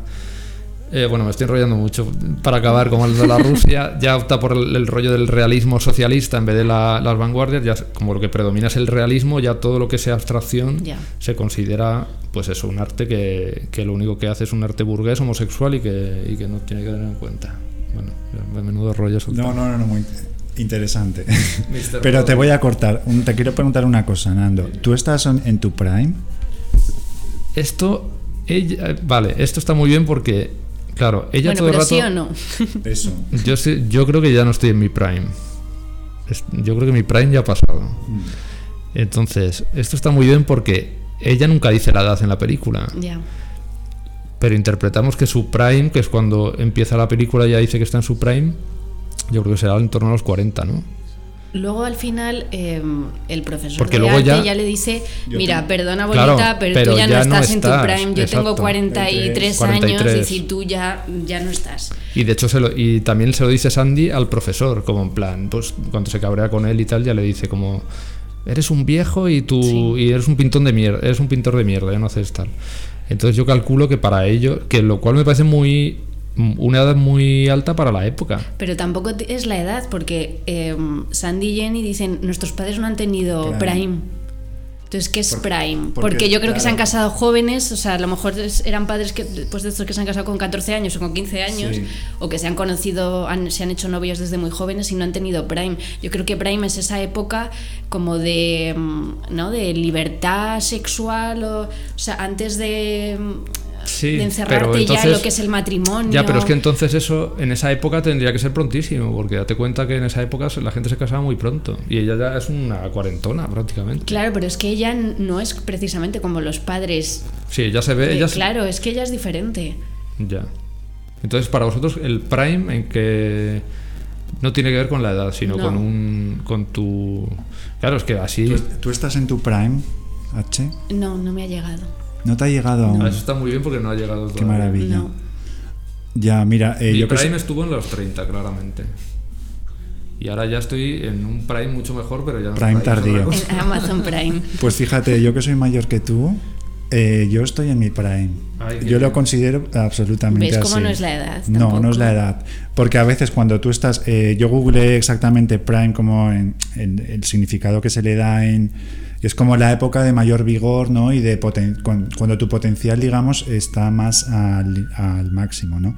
O algo así. Pero es que para mí que esto esté relacionado con la juventud o primera juventud no es del todo cierto, ¿no? Porque tú puede ser que tengas eh, una energía que luego no vas a tener, pero lo que va a ser tu visión o lo que te va a llevar a hacer las cosas como digamos eh, más logradas o más que sabes es que igual no te pilla depende es Ya. que pienso que, que eso no es así pero a mí me gusta mucho esto del prime se lo voy a hacer esta pregunta a todo el mundo Y Eh, yo, está muy bien un momento, que ahora que has dicho Sí. eso, que no tiene que ver con la edad, así que es ya el momento de vigor, porque cuando ya el profesor le dice, mira, tú ya no estás en tu prime, es justo cuando ya todo se desmorona porque el, el profesor de música se va a casar con otra, Sí. sus alumnas ya pasan de ella, Sandy ya en ese momento sí ya la ha traicionado. O sea, es verdad que ya su prime ha pasado porque ya es que no tiene. eh, Ha o sea, el perdido menor su- sí ha perdido su fuerza y su. su credibilidad Sí. bueno en el momento en el que se resquebraja porque hay una alumna que es Sandy que ya no creen en o sea, que la desenmascara un poco no que ve que es le quita la careta. Entonces, bueno, y aparte de estos torpedos, ¿no? Primero esta carta, luego es que sucede otra cosa, que es lo de la niña Mary McGregor, que es una alumna, que es lo que contabas antes, que influenciada por el- los ánimos que le da Miss Jim Brody, acaba alistándose al. Ya ves tú, como a las fuerzas aliadas del. Bueno, no se sabe muy bien dónde va. Se va a España a luchar Sí, en la con guerra su civil. hermano, sí. Con el hermano. Claro, Pero es esto que Mary McGregor, la pobre, que es una niña encantadora. sí, pero tonta. Tonta, tonta, efectivamente. Tonta con cara de tonta ahí como mirando con los ojos abiertos, como muy alucinada por todo, Y todo el rato. Y sí, tartamudea. Al principio dice, yo te voy a... Dice, conmigo esta niña va a dejar de tartamudear Claro, y, va a y- ser una y mujercita". entonces Mary McGregor, eh, esto pasa todo muy rápido en la película, así como al principio puede ser como más Sí. eh, que te describe las cosas más así, de repente eh, la, la caída en desgracia de Miss Jim Brody viene cuando sucede esto de Mary McGregor, ¿no? Que nos enteramos de que Mary, alentada por esto, se ha ido a España y al cruzar la frontera su tren es bombardeado y muere. Entonces lo que, lo que Pamela Franklin Sandy se queda impactada, pero se queda aún más impactada de ver cómo maneja, eh, la- cómo explica. Sí, la reacción de Miss Brady a la muerte de, de Mary McGregor es qué maravilla, ha muerto como una heroína y nada, vamos, recemos por ella, pero Aquí es cuando se da cuenta de que claro, esta mujer es un de- peligro muy es gordo. un peligro para las niñas, porque pues eso, o sea, yo creo que encima las alenta a ir a la guerra a morir como, como heroínas. Y es el momento eh, pues que ya pues decide traicionarla.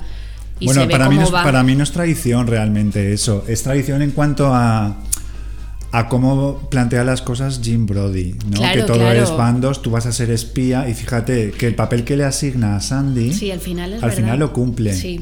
Porque es ella la que va a hablar con la directora a contarle como, a ver, esta está totalmente desmelenada y Mary McGregor Sí, ha eso no muerto. se ve nunca, pero se No, no deduce se ve. porque después de esta escena de ay qué bien, ha muerto Mary McGregor como una heroína, se ve a Sandy que se dirige directamente a, a la puerta de la Sí. directora, no se ve, pero se Sí, luego se- se da por vamos, se da por sentado. En- entre tanto, eh, eh, el personaje de Sandy ha ido ganando, digamos, protagonismo en la película porque, eh, bueno, pues eh, decepcionada por Jim Brody, también como yo creo que por despecho, ¿no? Decide que si, si ella va a ser una espía y no va a ser amante, pues ella va a ser amante. Entonces eh, ella seduce al, al, al profesor de arte.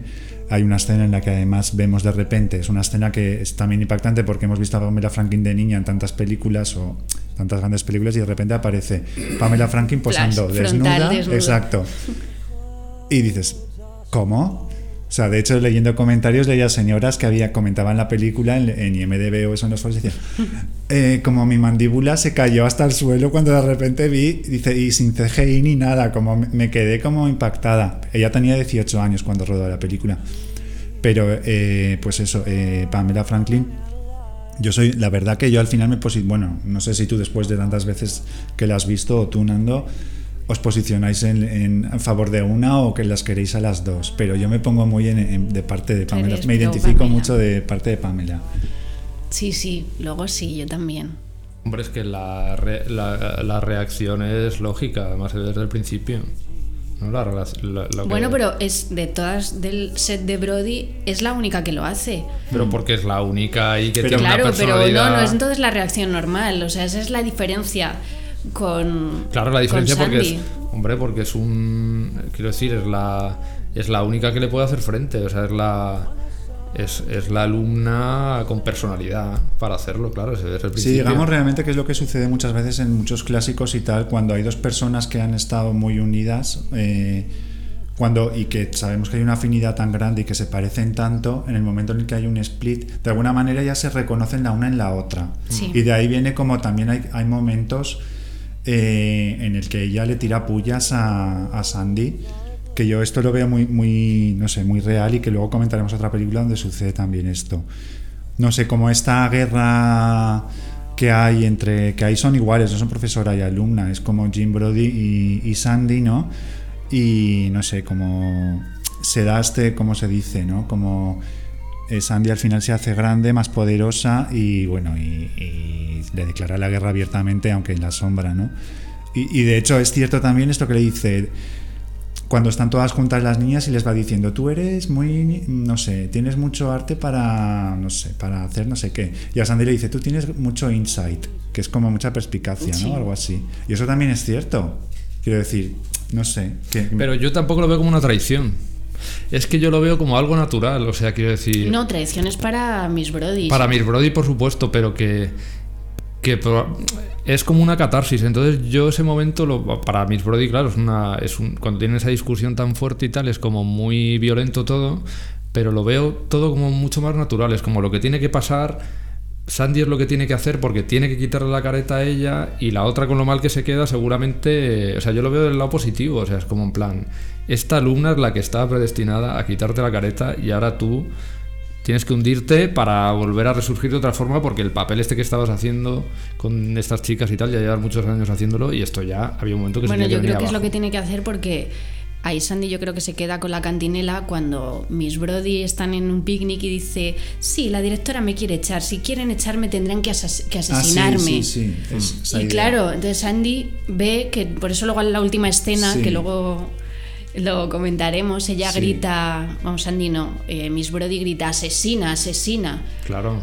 Y luego y esto Sandy ve que es que solo puede asesinarla. o sea, Claro, no- no hay esto conecta mucho con esto que hemos hablado también en algún otro programa de la figura del, del padre, ¿no? Aquí el profesor como Sí, el matar padre, al padre. y esto de Freud de matar al padre. que Bueno, es una sí, es más bien una necesaria. transferencia. Lo que hacemos, con lo- igual que con los médicos, los analistas y los profesores, Hmm. yo creo que es las niñas tienen, y Sandy tiene al principio, una transferencia erótica pero que luego se transforma en hostil. O sea, luego Sí. es del amor, de me identifico con ella, es un ideal Primero que te tengo. identificas, luego te y revelas. luego- Claro. Y luego el, paso necesario es matarlo para tú crecer como persona. Por eso yo al final lo veo muy optimista en, en ella, que lo veo como algo natural, que para, para que esa persona crezca, y al final Sandy es la, la más válida, digamos, dentro de todo ese grupito, que se sale un poco por personalidad y por inteligencia y tal. Tiene que hacer eso, tiene que matar al padre. Y eso tampoco tiene por qué ser negativo, que en el Porque la momento sea muy película, fuerte. además de.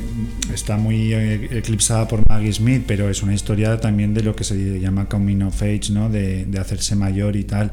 Y parte de ese proceso es a veces doloroso, y a no ser que seas una Marilyn McGregor, que vas toda happy por la vida, aunque luego te mate una bomba, eh, eh, Sandy, que es una tía inteligente, eh, pues tiene que tomar decisiones que, que van a ser lo que la van a, a convertir del todo en una persona adulta. Aquí sí que me gustaría, Yurma, tú que has leído la novela, que nos comentes un poco cómo es, eh, porque creo que es bastante diferente, ¿no? O sea, eh, realmente la novela, el hilo narrativo, no es esta, este enfrentamiento entre ellas dos. No, el, el hilo narrativo, bueno, primero está escrita desde el punto de vista de Sandy, Sí. de los pensamientos de Sandy, y aparte es un todo el rato un flashback y un flash forward Ajá. desde mm, los recuerdos de Sandy ya en, en el, en, en el monasterio este que está como monja. Claro, ¿sabes? porque ella termina como monja. Claro, monja católica. Y escribe un libro de psicología. Sí, también, como un poco basándose en los recuerdos de, de Miss Brody. Entonces, no, este enfrentamiento no lo hay porque en el libro, además, eh, Miss Brody nunca sabe quién la traiciona. Eso no- y no se sabe, solo lo sabe Sandy. Pero el conflicto sí que lo tiene Sandy, como que Sí, se da claro, cuenta de que esa mujer que Sí, le parece tan, a- tan como ideal y todo esto, como poco a poco la va defraudando, ¿no? O sea, la va, se le va cayendo el mito. Y luego también hay una cosa, creo que es como que ella piensa que es lesbiana, Miss Brody, o algo así. Eh, sí, hay varios. Bueno, eh, como libros desde el punto de vista de Sandy, vemos todo el rato eh, las fantasías sexuales que tiene Sandy. Hacia ella, hacia la. No, hacia Miss Brody no. Vamos viendo hacia figuras de poder Vale. y de autoridad, porque se enamora de la profesora de química. Ah, sí. eh, se enamora, lo lo Sí, entrecomillo, sí, sí. se enamora de una mujer policía. O sea, esto todo lo vas viendo en, en la novela. Y entonces eh, hay un momento que es cuando ya decide que la va a traicionar y demás, que Miss Brody, que Miss Brody dice lo de que Jenny eh, se tiene que acostar con, con el profesor de arte. Y entonces Sandy se queda mirando a Miss Brody y dice, esta mujer es una unconscious lesbian, dice una lesbiana inconsciente, porque claro, ya no entiende, como comentamos ahora, que tampoco lo entendíamos, de por qué no sigue siendo ella la amante o no se casa con el profesor de música y tiene que poner a alguien en su lugar. Y vamos, que si Sandy considera que es un poco... Vale. Eso en la peli no, No. no se ve por ningún lado. No, de hecho, a mí me parece. Bueno, Muriel Spark dijo, porque luego se hizo una adaptación para la televisión británica en el año 78, creo que era una serie de, de 7 8 episodios, de los cuales creo que Jay Presonarin escribió uno. No sé si está acreditada, a lo mejor solo. Yo lo he visto que algo, algo hizo. Pero que Sí, no- no- de no- asesora, o, pero sí, algo hizo. Pero que adapta eh, la, no- la novela. La novela. Mm. Y quizá por eso, porque es más fiel a la novela, Muriel Spark siempre dijo que le gustaba más la serie que, que la película. También porque el personaje, la actriz que daba vida a Miss Jim Brody le gustaba más, dijo. Yo creo que es que el rollo de. Así, no sé, demasiado moderno, creo yo, Sí, para ¿no? ella. Para ella. Aparte, a mí que Sandy se haga monja, vista la película, no me lo creo. Ya. Ya, yo tampoco. No, no. Pero porque ya te he dicho que la novela tiene mucha importancia en la religión. Claro. O sea, el, el- el rollo calvinismo, catolicismo. Y, ¿sabes? Impacta Sí, sí. mucho a Sandy también eh, todo lo de la providencia y que el destino esté decidido. Y entonces luego es como la respuesta también natural, un poco más Otra en la forma de novela, de... ella. mm, también un poco de autocastigo porque ha traicionado a Miss Brody, que en la película no se ve que fue- sea tanto traición, pero en el libro sí. Y entonces es un poco, mm, me voy a encerrar, es mi autocastigo, me voy a hacer monja de clausura porque es de clausura. Sí. Y En la película sí se ve al principio que Miss Brody se pitorrea un poco del, del, catolicismo con el personaje de, del profesor, ¿no? No sé exactamente cómo Sí. le dice, pero dice algo así como, como que tu Dios no... No sé, pero se, Sí, se, se sí. pitorrea un poco de la figura del, del Dios este católico frente al otro. Pues nada, ya terminamos casi de contar la película. En la escena final, bueno, hemos hecho un montón de spoilers, pero bueno, el programa era monográfico y no, Es que si no no había opción. Exactamente, si no, no podíamos hacer programa. De todas maneras, la vais a disfrutar igual, aunque la veáis después de haber oído el programa. La escena final, que está el enfrentamiento último ya entre ellas dos, a mí me parece el momento, bueno, a mí me, me Esa escena me la puedo ver eh, Mil sin veces, parar, sí. sí. Me, Sí, porque además es que es como, creo que lo cuenta Ronald Nim en el comentario, como callada Pamela Franklin está diciendo muchísimo, ¿no? Y es que rea- realmente te das cuenta, por eso te decía que había visto otras pelis de Pamela Franklin, pero aquí aluciné. O sea, de, verdad que no solo estás dando la réplica a una Maggie Smith ahí eh, dando do- el doble salto mortal, yo qué sé, sino que Pamela Franklin aguanta el tipo muy bien y además transmite muchísimo como eso que va la después ya de esta escena prácticamente ya viene el final en el que se cierra este círculo, volvemos a escuchar la canción de apertura del curso y aquí las vemos salir ya transformadas en mujeres, por lo menos ya y vemos a Pamela Franklin con una expresión que no es alegre. O sea, tú dices que es un final optimista y por qué te No, parece no, que si es ella, está, ella está llorando, pero que pero yo de re- de no, no, alegría, yo no, tiene nada que ver que sea alegre con que sea optimista, porque para mí es una catarsis es una catarsis que tienen que vivir, o sea, eso no se podía haber quedado así. Entonces, en el momento en que ya viese esa catarsis, para el personaje de Miss Brody no sabemos porque ya corta ahí, pero esta chica que es muy joven todavía y que tiene como su futuro por delante en la peli, no en la novela, si dices ya lo de Claro, es que tal. fíjate en la novela, Claro. eh, o sea, no es un final feliz para Claro, ella. pero yo aquí ya la veo como emocionada saliendo, como en plan, me he enfrentado a esto que llevo mucho tiempo como comiéndomelo, ya lo he hecho, Pero sale llorando. sale llorando y en el fondo lo que, lo que veo yo es que como que, que- que ha matado al padre ya por fin, o sea, ya a partir de ahí ya puede hacer otras cosas. Y La ha destruido a Jim Brody. No La ha sabemos destruido. Cómo se, va, ¿Cómo se va a reconvertir? No lo sabemos. Eso está muy bien pensar ahí. cómo se podría reconvertir Miss Brody porque no da ninguna pista. ahí. Pues yo creo que se va a Italia y se hace fascista. y se hace fascista Mm. directamente. Curioso que Muriel Spar, según he leído, terminó su vida yéndose a Florencia a vivir. ¿Nos gusta en la peli toda esta parte toda esta parte final cómo van los escenarios vaciándose, ya no se ve casi a las niñas eh, se ve esa escuela así como feísima además que es como gris por dentro y tal. Y se ven todos esos espacios prácticamente vacíos y ya solo son eso sí que es muy teatral. Y a mí me gusta mucho porque porque se ve, claro, se va viendo cómo, cómo solo quedan esos dos personajes ya enfrentados. Y luego también el rostro de, de Maggie Smith, que al principio está como súper iluminado y tal, y aquí vemos que se descompone, ¿eh? como ella aguanta con las peleas con la directora, como sabe que está por encima de ella claramente, aguanta todos los reproches y todo eso como con mucha dignidad y ve que con Sandy ya no puede mantener esa altivez y tal y, se- le va desmoronando el rostro y ya en la última pelea es que no la vemos sonreír en ningún momento, ya está se le ha quitado la, la careta ya del todo, está muy bien. Sí, es verdad. Sí, bueno, eh, los, además los decorados y eso eh, son así en tonos grises y tal como... Y, y, eh, hay una escena además que es la cuando ya le han comunicado que se esta escena que comentábamos que, se- que, la, que el comité o el, el consejo de profesores ha decidido expulsarla ella vuelve al aula y encontramos el aula está a oscuras y vemos en la sombra la figura de Pamela Franklin que es uno de los grandes momentos de Sí que es la revelación.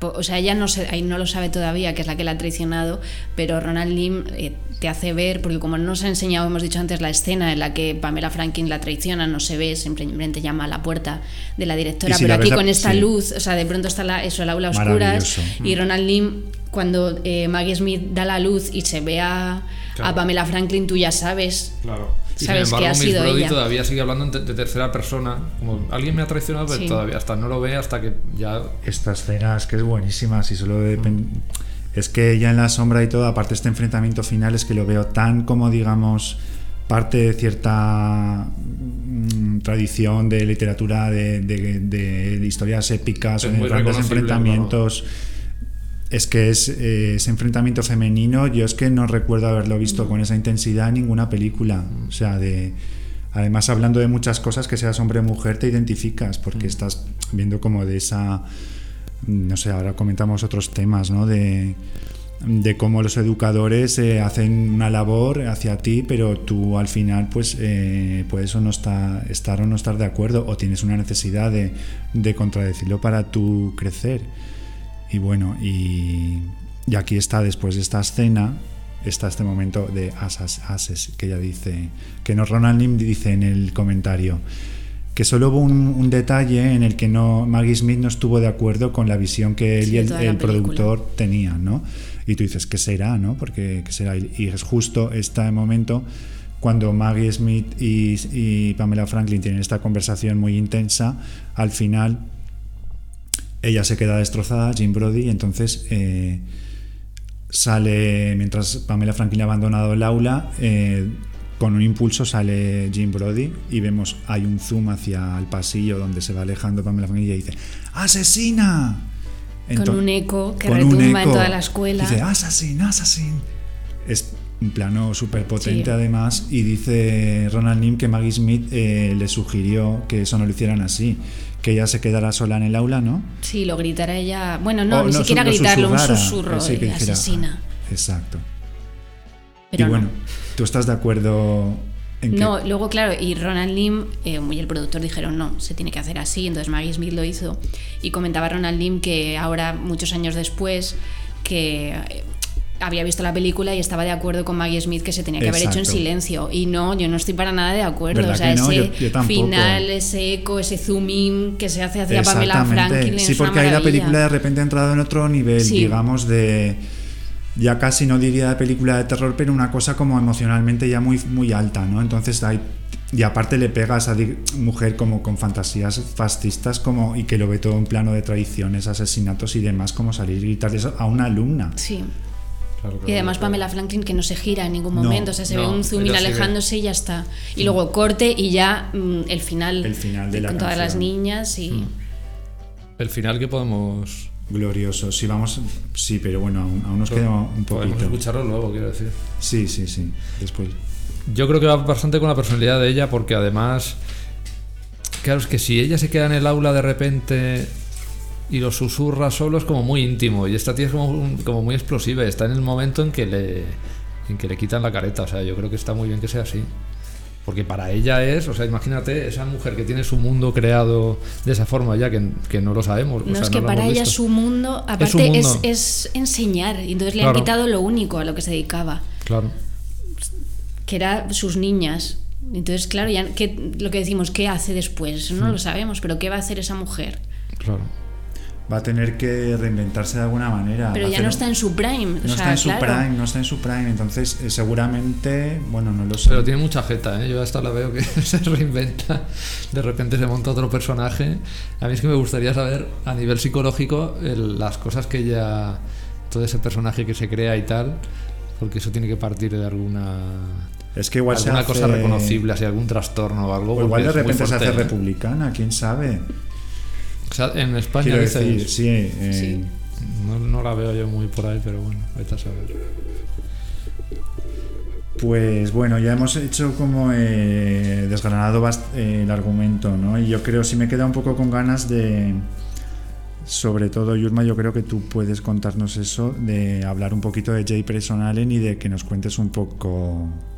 No, porque hay que aprovechar los programas para cuando surge una figura así relevante o que nos gusta para, para darla a conocer si alguien no la conoce o para hablar sobre ello, ¿no? De Jay Allen, además que es esta mujer que nació en Texas, según Sí, he visto. Sí, es tejana. Fíjate, yo veo nacida en Texas en 1922 y digo, "Ah, Patricia Highsmith era tejana. Digo, a ver, ¿en qué año nació? Nació en el 21. O sea, se llevan un año de diferencia y una es de Fort Worth y la otra de otro sitio. Pero bueno, dos mujeres tejanas, ¿sabes? De tan rompedoras y tan ajenas a, a los cánones de, de la época, ¿no? De hecho, Jay Preston, ¿no? Le- He leído que empezó como quiso ser actriz, Sí, empezó actuando un poco. Sí, se fue como a Nueva York, se Sí. casó muy joven, luego vio que aquello que no, que el matrimonio, que aquello había que salir por patas y se hizo, buscó en la escritura o en la literatura, no publicó una novela y no sé cómo pues llegó a, a escribir luego, bueno, se adaptó una novela suya, creo, o una obra suya se adaptó al cine, pero es que Jay Preston Allen, eh, diréis quién es, pero es que aparte de que es básicamente conocida por Marnie, porque haber trabajado con Hitchcock es lo que tiene, luego también eh, mm, escribió la adaptación de Cabaret, Cabaret, por sí. ejemplo. Y, y, era una mujer que adaptaba, sobre todo. También adaptó eh, la película esta de Death Trap de, Ah, de bien. Ira Levin. Sí. O sea, era una mujer que más que hace Es verdad, adaptaba, era muy buena adaptando Sí. tanto novelas como para otros medios. y sea Bueno, y la, esta con Paul Newman del. ¿Cómo se llama? Que del- de los 80 ya me parece que es. Esta que hace de abogado alcohólico. Veredicto final. Veredicto final. Porque ella colaboró varias veces con Sidney Lumet. Con Cindy Lumet, de verdad. Sí, Es la peli esta de, Y también eh, a Mamet, yo creo que también ha Viajes con mi tía, que también sale Maggie También. Smith también. Mm. Es verdad. Que fíjate un montón de títulos súper conocidos. ¿Y de Pues- lo de Hitchcock sabéis algo? Bueno, no, sí, eso es lo importante. O sea que vamos a hablar de mujeres guionistas, ¿no? También, ya que estamos Sí, hablando de mujeres. Exacto. Sí, así lo hilamos luego con la siguiente Sí, película. por eso con a la siguiente película. Y mm, es muy importante hablar de, pues eso, de su, de su visión de la mujer. Yo me di cuenta que cada vez que hay un personaje femenino en una película que me gusta muchísimo, antiguas, modernas, bueno, modernas y menos, pero eh, te vas a quién ha escrito la novela o quién ha adaptado el guion y es una mujer. Y esto viene bien para hablar de J. Preston Allen porque eh, yo creo que lo dejasteis en otro programa ahí medio cortado. ¿no? Yo creo Marnie. recordar, yo creo recordar que en el programa de Verano Soñado creo que cuando o no, sí, cuando tú hablaste de un extraño en mi vida que hablamos de Van Hunter, de Van Hunter. que es el guionista de, de- de Un extraño en mi vida y de Los pájaros, como luego Hitchcock quiso repetir con él en la adaptación de. Marnie. Sí.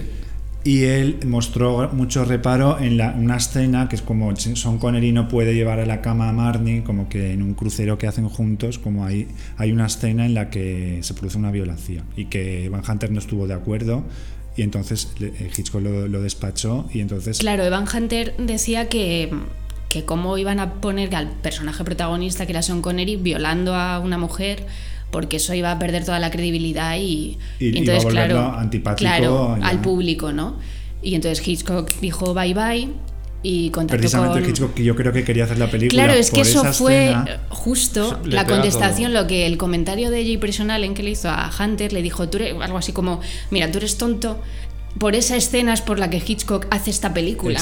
Y si tú vas y dices que no quieres esa escena, dices, Es es, que el es motivo. lista. Yo de verdad soy Claro. muy fan de J. Preston Allen. Claro. Y entonces, nada, escribió otra vez el guion ella, que cuenta, bueno, era muy, muy amiga de, de Hitchcock, estuvo durante el rodaje viviendo con él en Mm. California y con su mujer. Y, y nada, ella no tuvo ningún problema en, en escribir la violación de, de Marnie, porque, a ver, ella en muchas entrevistas ha contado, bueno, que la visión de Hunter sobre la violación era un poco naif, Hmm. también un poco Es verdad, muy, que me sorprende porque alguien que escribe novela negra, además, y que se supone que conoce como lo- las zonas oscuras de la gente y demás, como que se tenga. Yo también estos remilgos no los entendía. Como muy simple, ¿no? Como blanco-negro. Exactamente. Adiós. Que mm, ella decía que puede haber muchos grises en, un- en, bueno, en esa escena y en una violación, porque esto es un poco, bueno, hoy en día un poco fuerte, pero Jay Prison Allen decía que estaba comprobado que las mujeres tenían fantasías de violación. Y que en este caso no, porque Marnie no, no las tiene, porque es, bueno, se- es frígida, por así decirlo, la película. Pero ella contaba que, mm, que Hitchcock había rodado de tal manera la violación que para Marnie era una violación, pero para Sean Connery, para, para él no. ¿no? Que eso daba otra también, otra, otra ambigüedad al personaje, porque él, como muchos hombres, no se daba cuenta que eso era una violación. Porque total, ella no se resiste, es su mujer, es, su su noche de mujer, bodas Exactamente, es que. cree que la está ayudando, ¿no? Y entonces para Marnie sí, pero para él no. Y entonces decía también Prison Allen que nadie se había quejado de la escena, vamos, de Clark Gable en Lo que el viento se llevó, que realmente también violaba a, a Scarlett. Lo que pasa que decía que la diferencia es que a Scarlett sí le gustó. Sí. Y, a, y a Marnie no, ¿no? Pero a Hitchcock yo creo que lo que le gustaba era como eh, Sean Connery, voy a. Voy a arreglarle la cabeza a esta mujer a base de polvos. Yo creo que eso era lo que tenía en la cabeza Hitchcock un poco. No sé yo. Es un poco. No lo sé. Ya. Bueno, era la forma en la que Yo no siempre que se ha dicho lo- que arreglabas a las mujeres, ¿no? Era como estás frígida, pues a la Sí, es una visión muy típica. Sí, bueno, pero esto es verdad, esto lo de las necesitas un. Esta cosa que se dice así muy basta. Yo quiero, a ver, si es verdad que, por ejemplo, lo que has dicho, eh, y me, me arriesgo a repetirlo, pese a, a- de, de que la fantasía es, puede ser una fantasía femenina, también masculina, porque yo, yo recuerdo haber estado en conversaciones donde hombres han dicho que ojalá hubiera una hecatombe y vinieran como tribus super salvajes y nos violaran a todos. Yo esto lo he escuchado recientemente, quiero decir. Es una fantasía, pero también hay que de- decir que las fantasías muchas veces son fantasías, muchas veces no, son fantasías y hay que dejarlas allí. Claro. Que una mujer o un hombre tenga fantasías de que sea de ser violado no significa que realmente quiera que eso suceda. Creo que esto es un matiz que, que es mucha gente a veces cuando dices este tipo de cosas dice, pues sabes que Es no... que las fantasías son así. Claro, Y de hecho, es muchas que- veces al llevarlas Igual- a la práctica es cuando se. Y igual que te- podemos no, tener la fantasía de por qué existe tanto cine de slashes y demás, porque nos gusta, no mat- vamos por ahí matando, pero tenemos la fantasía de que lo hacemos, ¿sabes? No sé si esto... ¿Por qué nos gusta el terror y. Pero también yo creo que eh, Jay Personal entendía que Hunter no lo, no lo entendió, que es que un hombre perfectamente que quiere ayudar a que quería Ah, ayudar ya, a. Marnie y tal que la, la puede violar perfectamente o sea tenía ese concepto de hombre que a lo mejor Hunter no se atrevía a tener sobre sí mismo sabes Mm. pero que Marnie o sea Marnie perdón Jay Personal como mujer sí plan, no no claro que un hombre puede Claro, es que... violar a su esposa y tal, porque sí. Porque para él no es una violación. Eso es lo que tenía claro Jay Preson Allen. Que para Marnie sí era una violación, pero para él no. Entonces, ¿qué problema había? Pues mira, le salió muy bien la jugada a Hitchcock porque al final fue una mujer quien más le entendió y que además que, que tenía, digamos, no ya ser más abierta de miras, sino de, de tener una capacidad más, eso, más- no tan pacata como la que tenía Evan Hunter. Y bueno, vamos a... Otra cosa que tengo yo apuntada es como me doy cuenta de que en el año 68, bueno, cuando decidimos hacer el programa con, con, con Yurma sobre esta película, eh, al principio pensábamos, ¿y con qué otras películas se puede relacionar eh, esta película? Y realmente nos dimos cuenta de que era realmente Única. única. Es una película de estas que dices, es una película única, porque por los temas, por, por el, la energía que tiene, lo que te transmite, no sé, las sensaciones, es imposible prácticamente eh, relacionarla con otra. Aparte que tiene muchos temas ahí dentro, ¿no? Que, que no es que sea como una cosa eh, que pueda simplificar, digamos. No, además que la opción está de simplificarla y tirar por pelis de estas de pues de colegios, del coming of age, de todo esto siempre era como decepcionante porque era es que vamos a hablar de esta peli y todo lo demás va a ser como bastante pero bueno, al final sí que hemos dado Sí, pero mira, yo sí quiero comentar de pasada, bueno, que luego me di cuenta del cine británico que era eso, como le pasaba a tantas cinematografías europeas y de otros lugares, ¿no? Que, que era el año 69 donde todo lo, lo viejo había quedado de repente antiguo, con en Inglaterra con el free cinema, eh, no sé, otros directores tipo Ken Russell o no sé, otra manera de contar eh, eh, historias, ¿no? Y sí hay algunas películas que es curioso del, del año 68. Bueno, esta es, eh, The Killing of Sister George fue otra que Sí. por el tema, porque hay un personaje tan fuerte, yo creo que tan fuerte o eh, carismático y tan iconoclasta eh, como puede ser Miss Jim Brody, que es el que interpreta a Beryl Reid en la película, que es de una actriz. Y les- también otra película que es toda de mujeres. La- sí, sí. Hay muy pocos, son, vamos, las mujeres son las Y protagonistas. también dirigida por un hombre Sí. que viene además de como de la época clásica del cine. Pero sí, The Clean of Sister George viene de una obra de teatro, creo, ¿no? Porque es Sí. bastante- bueno. Y bueno, es una película que yo también justo, las dos, tanto Jim Brody como The Clean of Sister George, la vi el año pasado y bueno, me han parecido, yo creo que las dos mejores películas que yo vi ese a- el año pasado fueron estas dos. Y sí que me llama la atención, ¿no? De, eso, y luego otra película que tuviste hace poco o capturaste hace poco, que es la de Secret Ceremony, sí, tiene, sí tiene en común, digamos, que siendo Joseph Losey, en el fondo no está tan alejada, porque a mí lo que me llama la atención es estos personajes femeninos tan inclasificables. Entonces, eh, estás, Sí. sabes, que, que aquí se hubiera podido hacer como un, un programa ahora pensado a posteriori como de juntando todas estas películas que son personajes que femeninos. Así que no sabes dónde colocar. No, no lo sabes dónde colocar, que, que- que son. Y bueno, y es maravilloso y ojalá. Es que luego creo que esto es una cosa que sucede de repente, pero tampoco. No sé, tienes que rastrear mucho para encontrar así. eso. Y bueno, llegamos ya, como bueno, a- eh, encontramos por comentar. Encontramos una película francesa que es del año 51 y se llama Olivia, que también cumple con esto de que es una mujer, eh, está escrita por una mujer a partir de una novela escrita por una mujer, dirige una mujer, lo cual en el año 51 ya era algo bastante raro, y también describe como eh, la llegada de una niña o de un adolescente a un colegio femenino eh, y allí, tal como llega, ya todas las internas están diciéndole, ¿de quién será? ¿De Miss Julia o de la señorita Cara? Como que ya hay como ahí notas como que hay algo ahí como que- de las dos institutrices que rigen el sitio, ¿no? Que son presencias muy fuertes y, y no sé, ya vas a ver. Entonces esta es la película Olivia, queremos comentarla así un poco de, de pasada, ¿no?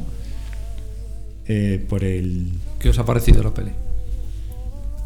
Bueno, es muy fuerte la película. O sea, ¿Verdad? está inscrita en un poco el movimiento este que ya empezó eh, la película de Muchachas de Uniforme. No tiene nada que ver, pero vamos, la primera el, alemana del 31 o algo así. Sí. Luego se hizo un remake eh, mexicano y luego ya el famoso con Lily Palmer y, y Romy Schneider, que es del 58, creo, es posterior a Sí. Olivia. Pero está un poco inscrito en esto de academias de mujeres mm, con una institutriz a las que todas admiran, bla, bla, bla. Y- Yo he visto luego- Pero vamos, me parece que está, vamos, comparada con mu- las mm, muchachas de uniforme, no tiene nada que ver. O sea, esta es una joyita. Muy compleja ahí, ¿no? Sí, es mucho más compleja que... Es que tela lo que tiene la peli, ¿eh? Yo me quedé. Porque empieza siendo un- una peli bueno que está bien y tal, pero el, el, el momento es en que de la mitad hacia adelante aquello se revoluciona y tal, joder, y pensando que es del año 51 es fuerte la peli, es que es una peli a descubrir también muy interesante. Claro, a mí me apetecía como que la sacáramos aquí en, o sea, sobre la mesa porque es una película bastante desconocida y que vista hoy, claro, una peli de año 51 que muestra con tanta, eh, además muy, muy acertadamente, bueno, creo yo, así como eh, todos estos impulsos lésbicos y que además mezclan una cosa que es una idea que yo quería que comentáramos, eh, que es esto de que la transmisión de conocimientos es en sí misma un acto erótico. Y en esta a mí me gustaba porque esto se ve aún más que en The Prime of Miss Jean Brody. En esta película, eh, para la alumna, escuchar a la institutriz recitarle una poesía es, es como si estuviera... De hecho, cuando dice, ¿qué haces? Y dice, estoy leyendo este, no sé, el viento, o no sé qué estaba leyendo. Y dice, sí, estoy, estoy buscando Sí, eh, la escena está en la que lee a Víctor Hugo o barra así, no Sí. sé, que, que están todas las alumnas alrededor extasiadas, es, me parece que era como un striptease, o sea, como Sí. si la maestra hiciese un, un striptease, pero mientras va leyendo, porque es que se quedan todas como, ¿sabes? Con cada frase, porque bueno, también la actriz, una maravilla, Una como maravilla. lo lee, eh, y entonces, eh, pues eso, me parece como el, el striptease de la educación, ¿no? es, es un poco eso, ella mientras va leyendo el poema y todas ahí como... eh, Claro, y además. hipnotizadas es la palabra, es que las tiene hipnotizadas. Las tiene hipnotizadas y ya no es una cuestión de que sean lesbianas o no lesbianas, no. tiene que ver con eso, tiene que ver con esa... Cuando tú estás en una edad impresionable, cuando idealizas o tienes a alguien así que tú consideras eh, una autoridad en algo o tal, o que tiene esa gracia que tiene esta mujer, a ti eso te llega de esa manera, como una cosa, no sé, como... El erotismo, claro que tiene todo eso. Son secuencias muy eróticas en, en ese sentido. Y a mí me gusta mucho que, que, es, que, aunque luego es mucho más explícito de lo que parece al principio, no te esperas que vaya explícito dentro de la época, dentro de todo. Del año Que, 51. de hecho, lo bonito de la peli es que es, es que es toda esa contención que tiene todo el Sí. rato hace que el erotismo sea mucho más fuerte porque la contención siempre lleva a, pues a, a cosas ¿no? como esta. Entonces a mí me gusta mucho que, que aunque digo que, que no te esperas que vaya a ir tan lejos como luego va, me gusta mucho cómo va insinuándose en, en los gestos, en las miradas, en, o sea, me parece súper erótico esto entre ellas. Y luego cuando ves los mecanismos que se mueven ahí dentro de ese colegio, las cosas que han pasado, todo basado en, la, en lo que tú dices, en la en esta cosa de la transmisión de la, de, de la educación como un acto erótico y también la manipulación, que eso se ve mucho en Miss Brody también. Toda la manipulación, Aquí todo hay lo que una hay escena que coincide mucho con Miss Brody, que es cuando le dice, no queréis ninguna... Bueno, tú te vas a casar con un duque, Sí. ¿no? Y entonces ella dice, Dice, yo "Yo también, también", dice, dice, no, "No". tú no. Sí, es que eso es un paralelismo alucinante. Y luego el mismo paralelismo que hay, eh, me parece curioso, que en ambas películas y luego la que vamos a comentar después, uy, perdón, eh, que las alumnas se enamoran de la inteligencia, ¿no? O Sí. ese erotismo del saber, pero en cambio las maestras al final no acaban prefiriendo a la más inteligente. En ambas es siempre a las más guapas, porque en esta Sí. también se vuelve a ver cuando a la más guapa que, mm, que va disfrazada, hacen una fiesta como te disfraces Sí, y va disfrazada de... ¿De qué va? De... de Pero la que va de rollo árabe o algo así, de las mil y una noches, no. la no, de la no. Estatua de la Libertad, que Ah, es la más vale, guapa, la que dice que tú te vas a casar con un Sí, duque, sí. que es a la que da un beso, Sí. así como un poco Que se la apasionado en se la o sea, come en el cuello. gesto de- sí. Me hace gracia porque hay esa ambivalencia en el que al final, el, por eso el maestro es el manipulador y tal, porque no está en esa misma relación de igualdad en el que idealiza al alumno, porque no le Claro, idealiza. porque ahí ya está la, la figura de alguien inocente que lo ve todo desde la inocencia hasta el. que son, hasta como le el- dice Simon Simon, que interpreta a la, a la, aman- a la otra amante del... Son dos directoras, ¿no? Pues está la que vemos más, eh, tiene más presencia, que es la que está, que les lee poesía y tal, y Simon Simon, que interpreta, adivinamos, a la amante, está siempre enferma, claro, triste, porque ve que todas las niñas prefieren a su, a su amante o a la otra profesora y a ella la tienen descuidada, también está muy neurótica la otra. Sí. Bueno, y está terriblemente celosa. Que es Simon Simon, la, que, la actriz que hizo La Mujer Pantera. Pantera. también, Sí, sí, a mí me sonaba al principio, no conseguía saber quién, porque como esta peli es francesa y tal, no conseguía saber. Claro, entonces es impactante ver, aparte de todo, es eso, es una peli de año 51 tan tan lésbico todo, incluso esa escena del baile donde ves a todas las mujeres disfrazadas bailando juntas, no sé, es como una celebración tan bonita de, del lesbianismo y no sé, que, que yo creo que es importante. Mira, eh, no veáis la de Retrato de una mujer en llamas, buscad Olivia y vedla, de verdad, que es, es mejor. Sí. Y. Bueno, ¿qué, qué más que... Oye, y otra cosa que, que, que yo viendo, como he visto tanta peli de cárceles de mujeres, ya de serie B y serie CT, todo esto, me ha parecido muy curioso cuando lo estaba viendo que digo, joder, si es que todos estos mecanismos de control, de poder, de celos, la, la- sobre todo lo que se vive entre esta directora y Carla, ¿no? Se llama la, la que está como enferma y Eh, tal. Cara. Cara, que es la que está enferma y está muerta de celos y no quiere ni comer y tal. Todos esos mecanismos y el, el poder con la, con la que viene de fuera, la alumna, esta que es inglesa, que llegas a... Todo eso son los mecanismos estos que yo he visto en todas estas pelis de cárceles de mujeres. Es muy curioso, todo- siempre se repite lo mismo. Está, está muy bien la peli. Y ya te digo que es, para mí ha sido mucho más explícita de lo que yo pensaba, porque luego hay momentos ya de, de, de esta niña cuando se, cuando se ve ya directamente es que se le lanza al cuello a la, a la Sí, profesora sí. y tal, hostia. La verdad es que aquí no es como Sandy, la, bueno, y la, la Olivia protagonista, ¿no? Que bueno, no vamos a desvelar, no hace falta que desvelemos del todo. Pero a mí ya digo, o sea, todo esto de la transmisión de conocimiento como acto erótico, que creo que era una idea que se era popular en la época del Renacimiento, creo, según donde yo lo he leído. Bueno, desde Grecia. Claro. O desde, popular la, siempre, desde Grecia, claro. claro. pero como yo ver- verbalizada de esa manera y tal, la verdad que a mí me gustó mucho porque...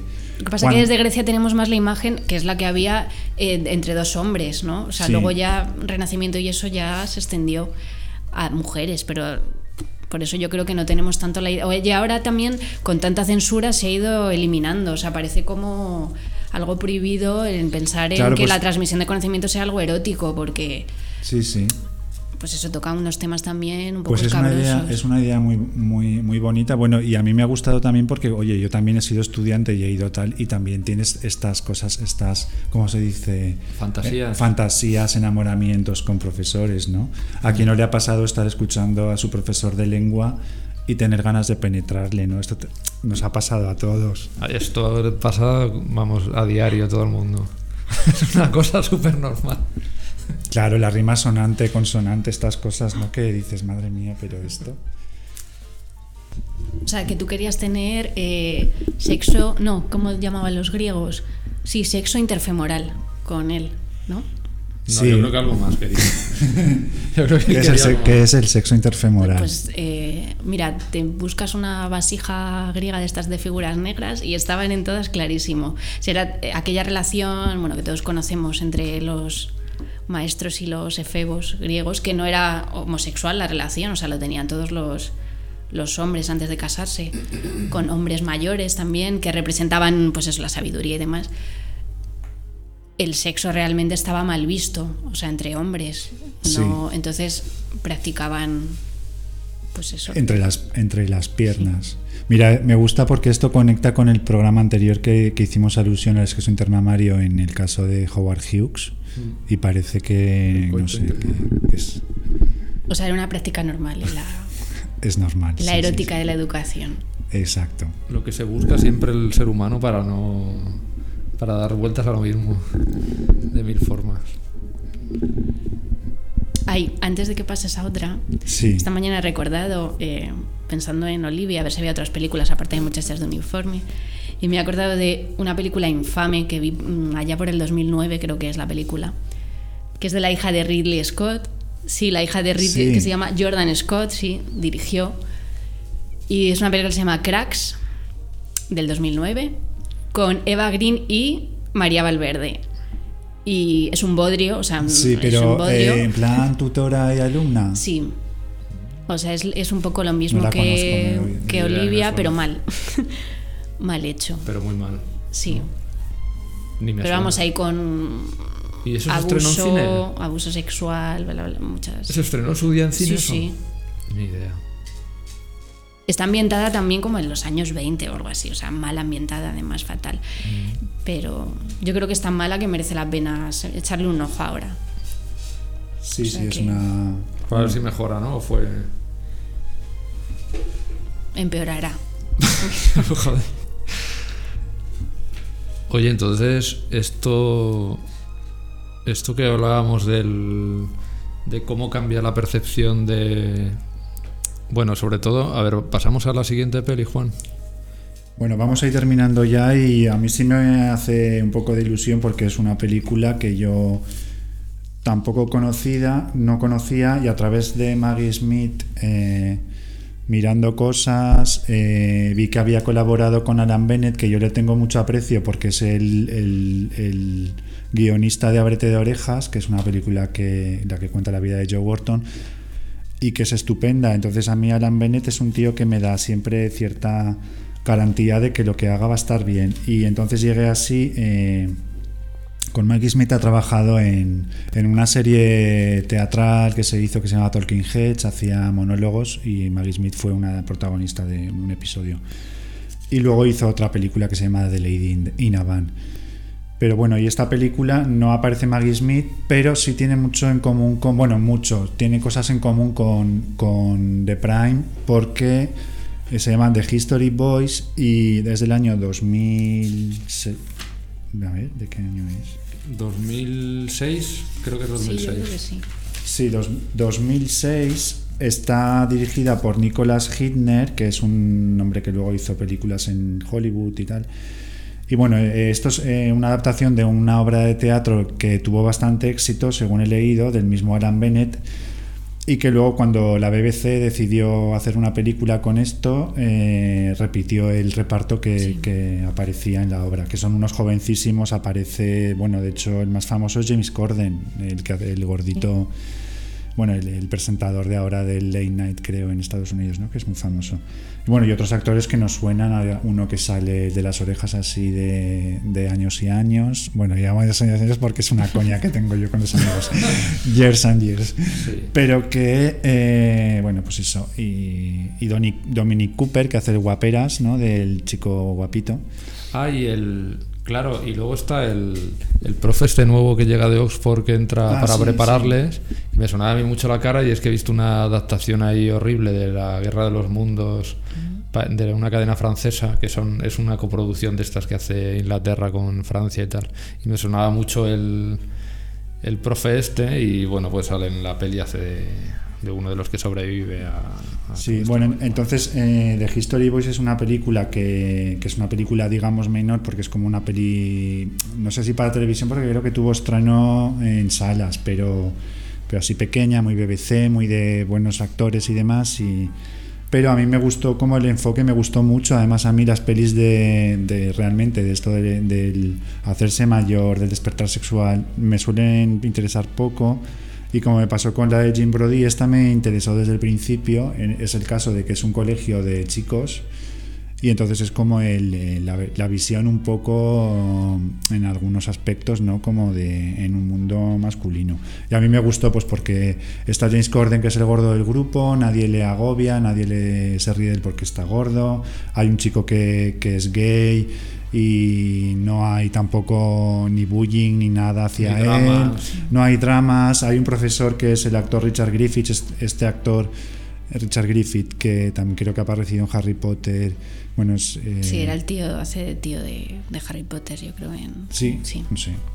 Mi cultura de Harry Potter es Ya. casi nula. Sí, pero quién decís el el profe este gordísimo sí, Sí, claro, sí, yo creo que es el tío. Sí, A mí es el Sí, típico es que me el suena, pero no de- sé nunca de dónde lo he visto. Pues es que esta película lo que cuenta es eh, que ves cómo dan las notas de final de curso y como los que han sacado las notas más brillantes se les ha concedido la posibilidad de tener una beca en Oxford y en Cambridge, ¿no? Algo así. Sí. Sí. Entonces, eh, el consejo, digamos, de allí del colegio quiere seriamente que los niños o los, los chavales consigan esas becas y entonces los preparan durante un- una- unas semanas para los, la- las pruebas, ¿no?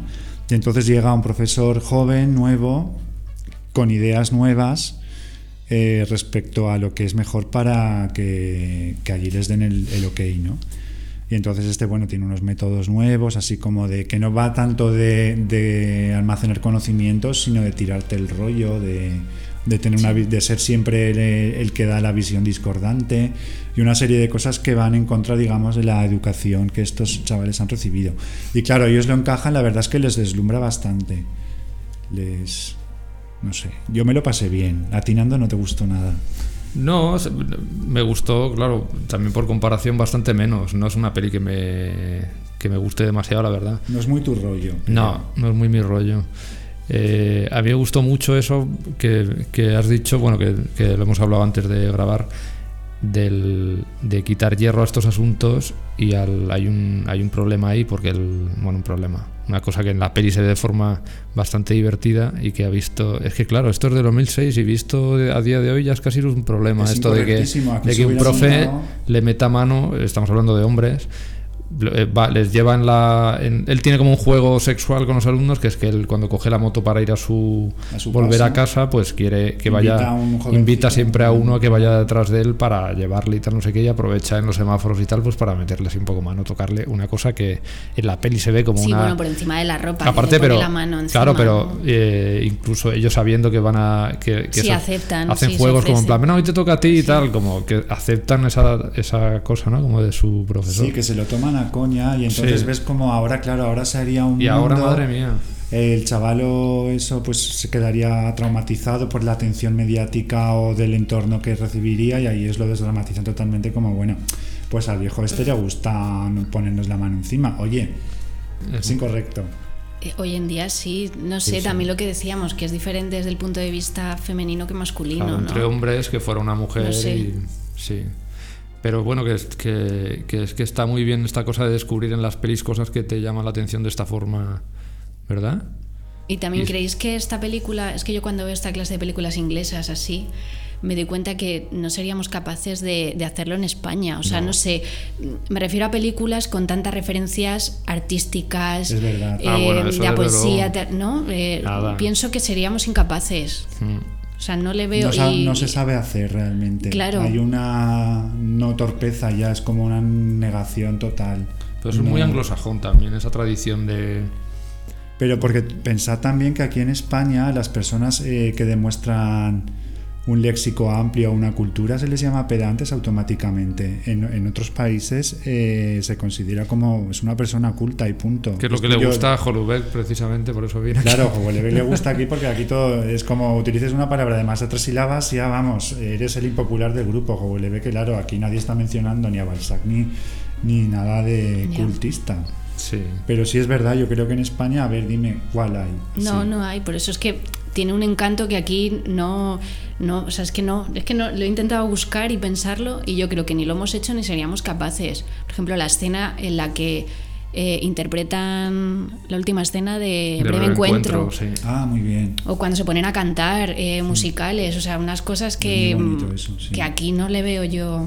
Sí, cosas que además ellos se saben de memoria, que no son. Claro. O sea, que es algo que ya También sabes qué? interiorizado. que me encanta, me fascina del cine inglés, lo de que se aprenden citas, Sí, que eso es verdad. Sí. O sea, lo de que los alumnos y las personas se sepan citas de memoria, que lo vemos en, en Jim Brody también. Sí. O sea, no sé, yo creo que me fascina más todo Y esta eso cosa de la global de de- Es que fascina más también, no veo aquí haciendo una película de eso porque Y abarcar todo, la poesía, el cine, o sea, Claro, una cosa todo, global de todo, es que cultura. abarca de- todo. Sí. Eso es como muy, muy anglosajón y sobre todo muy, Oye, ¿no, muy inglés, claro. ¿nos encantó la actriz que hace profesora de historia? Sí. Frances de la Tour. Otra que me también suena. sale en Harry Potter. Ah, sí. También sale. Sí. Mira, mi- Hay algún actor inglés que no sale en Harry la- Potter. Bueno, ¿no? Maggie Smith misma sale Claro. en Harry Potter. Cierto.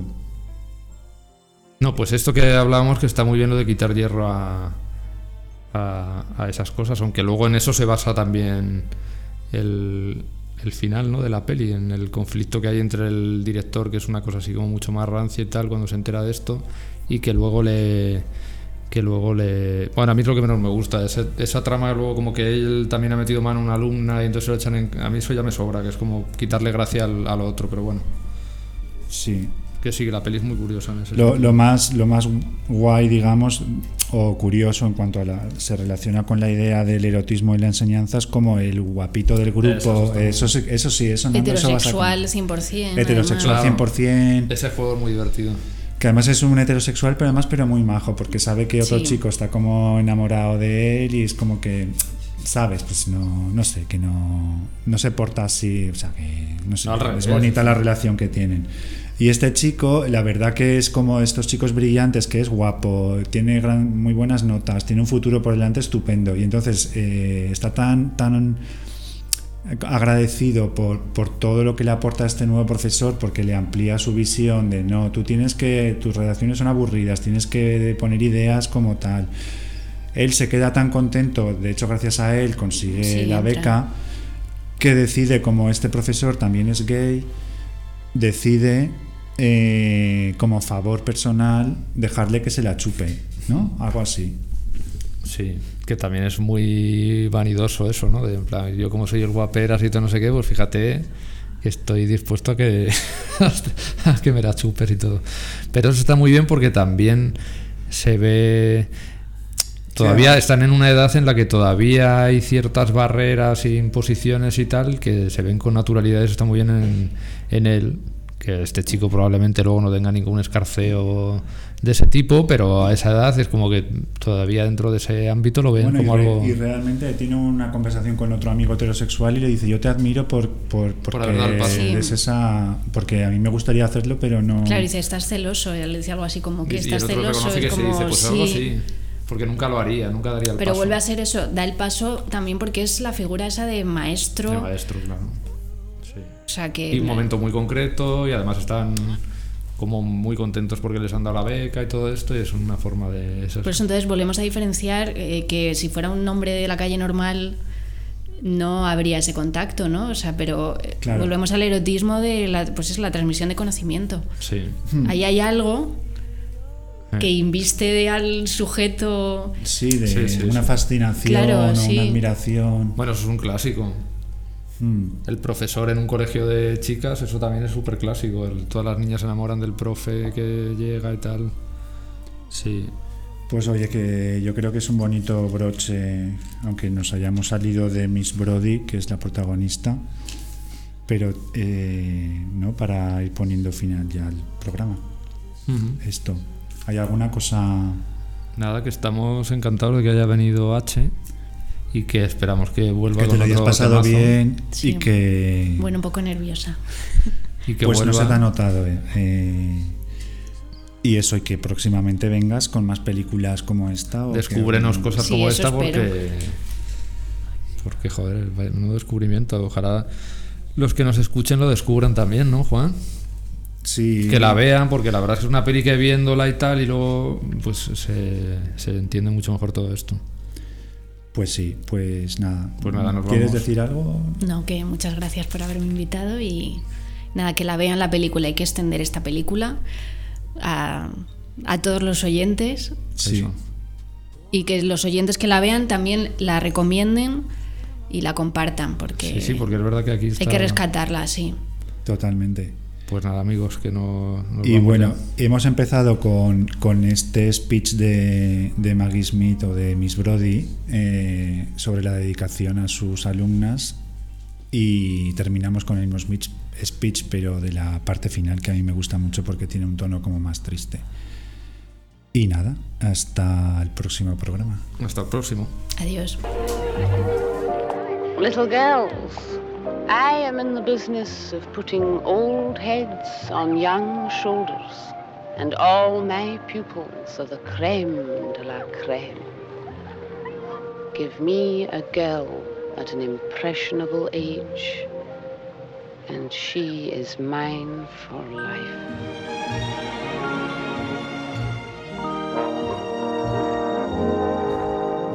Jean,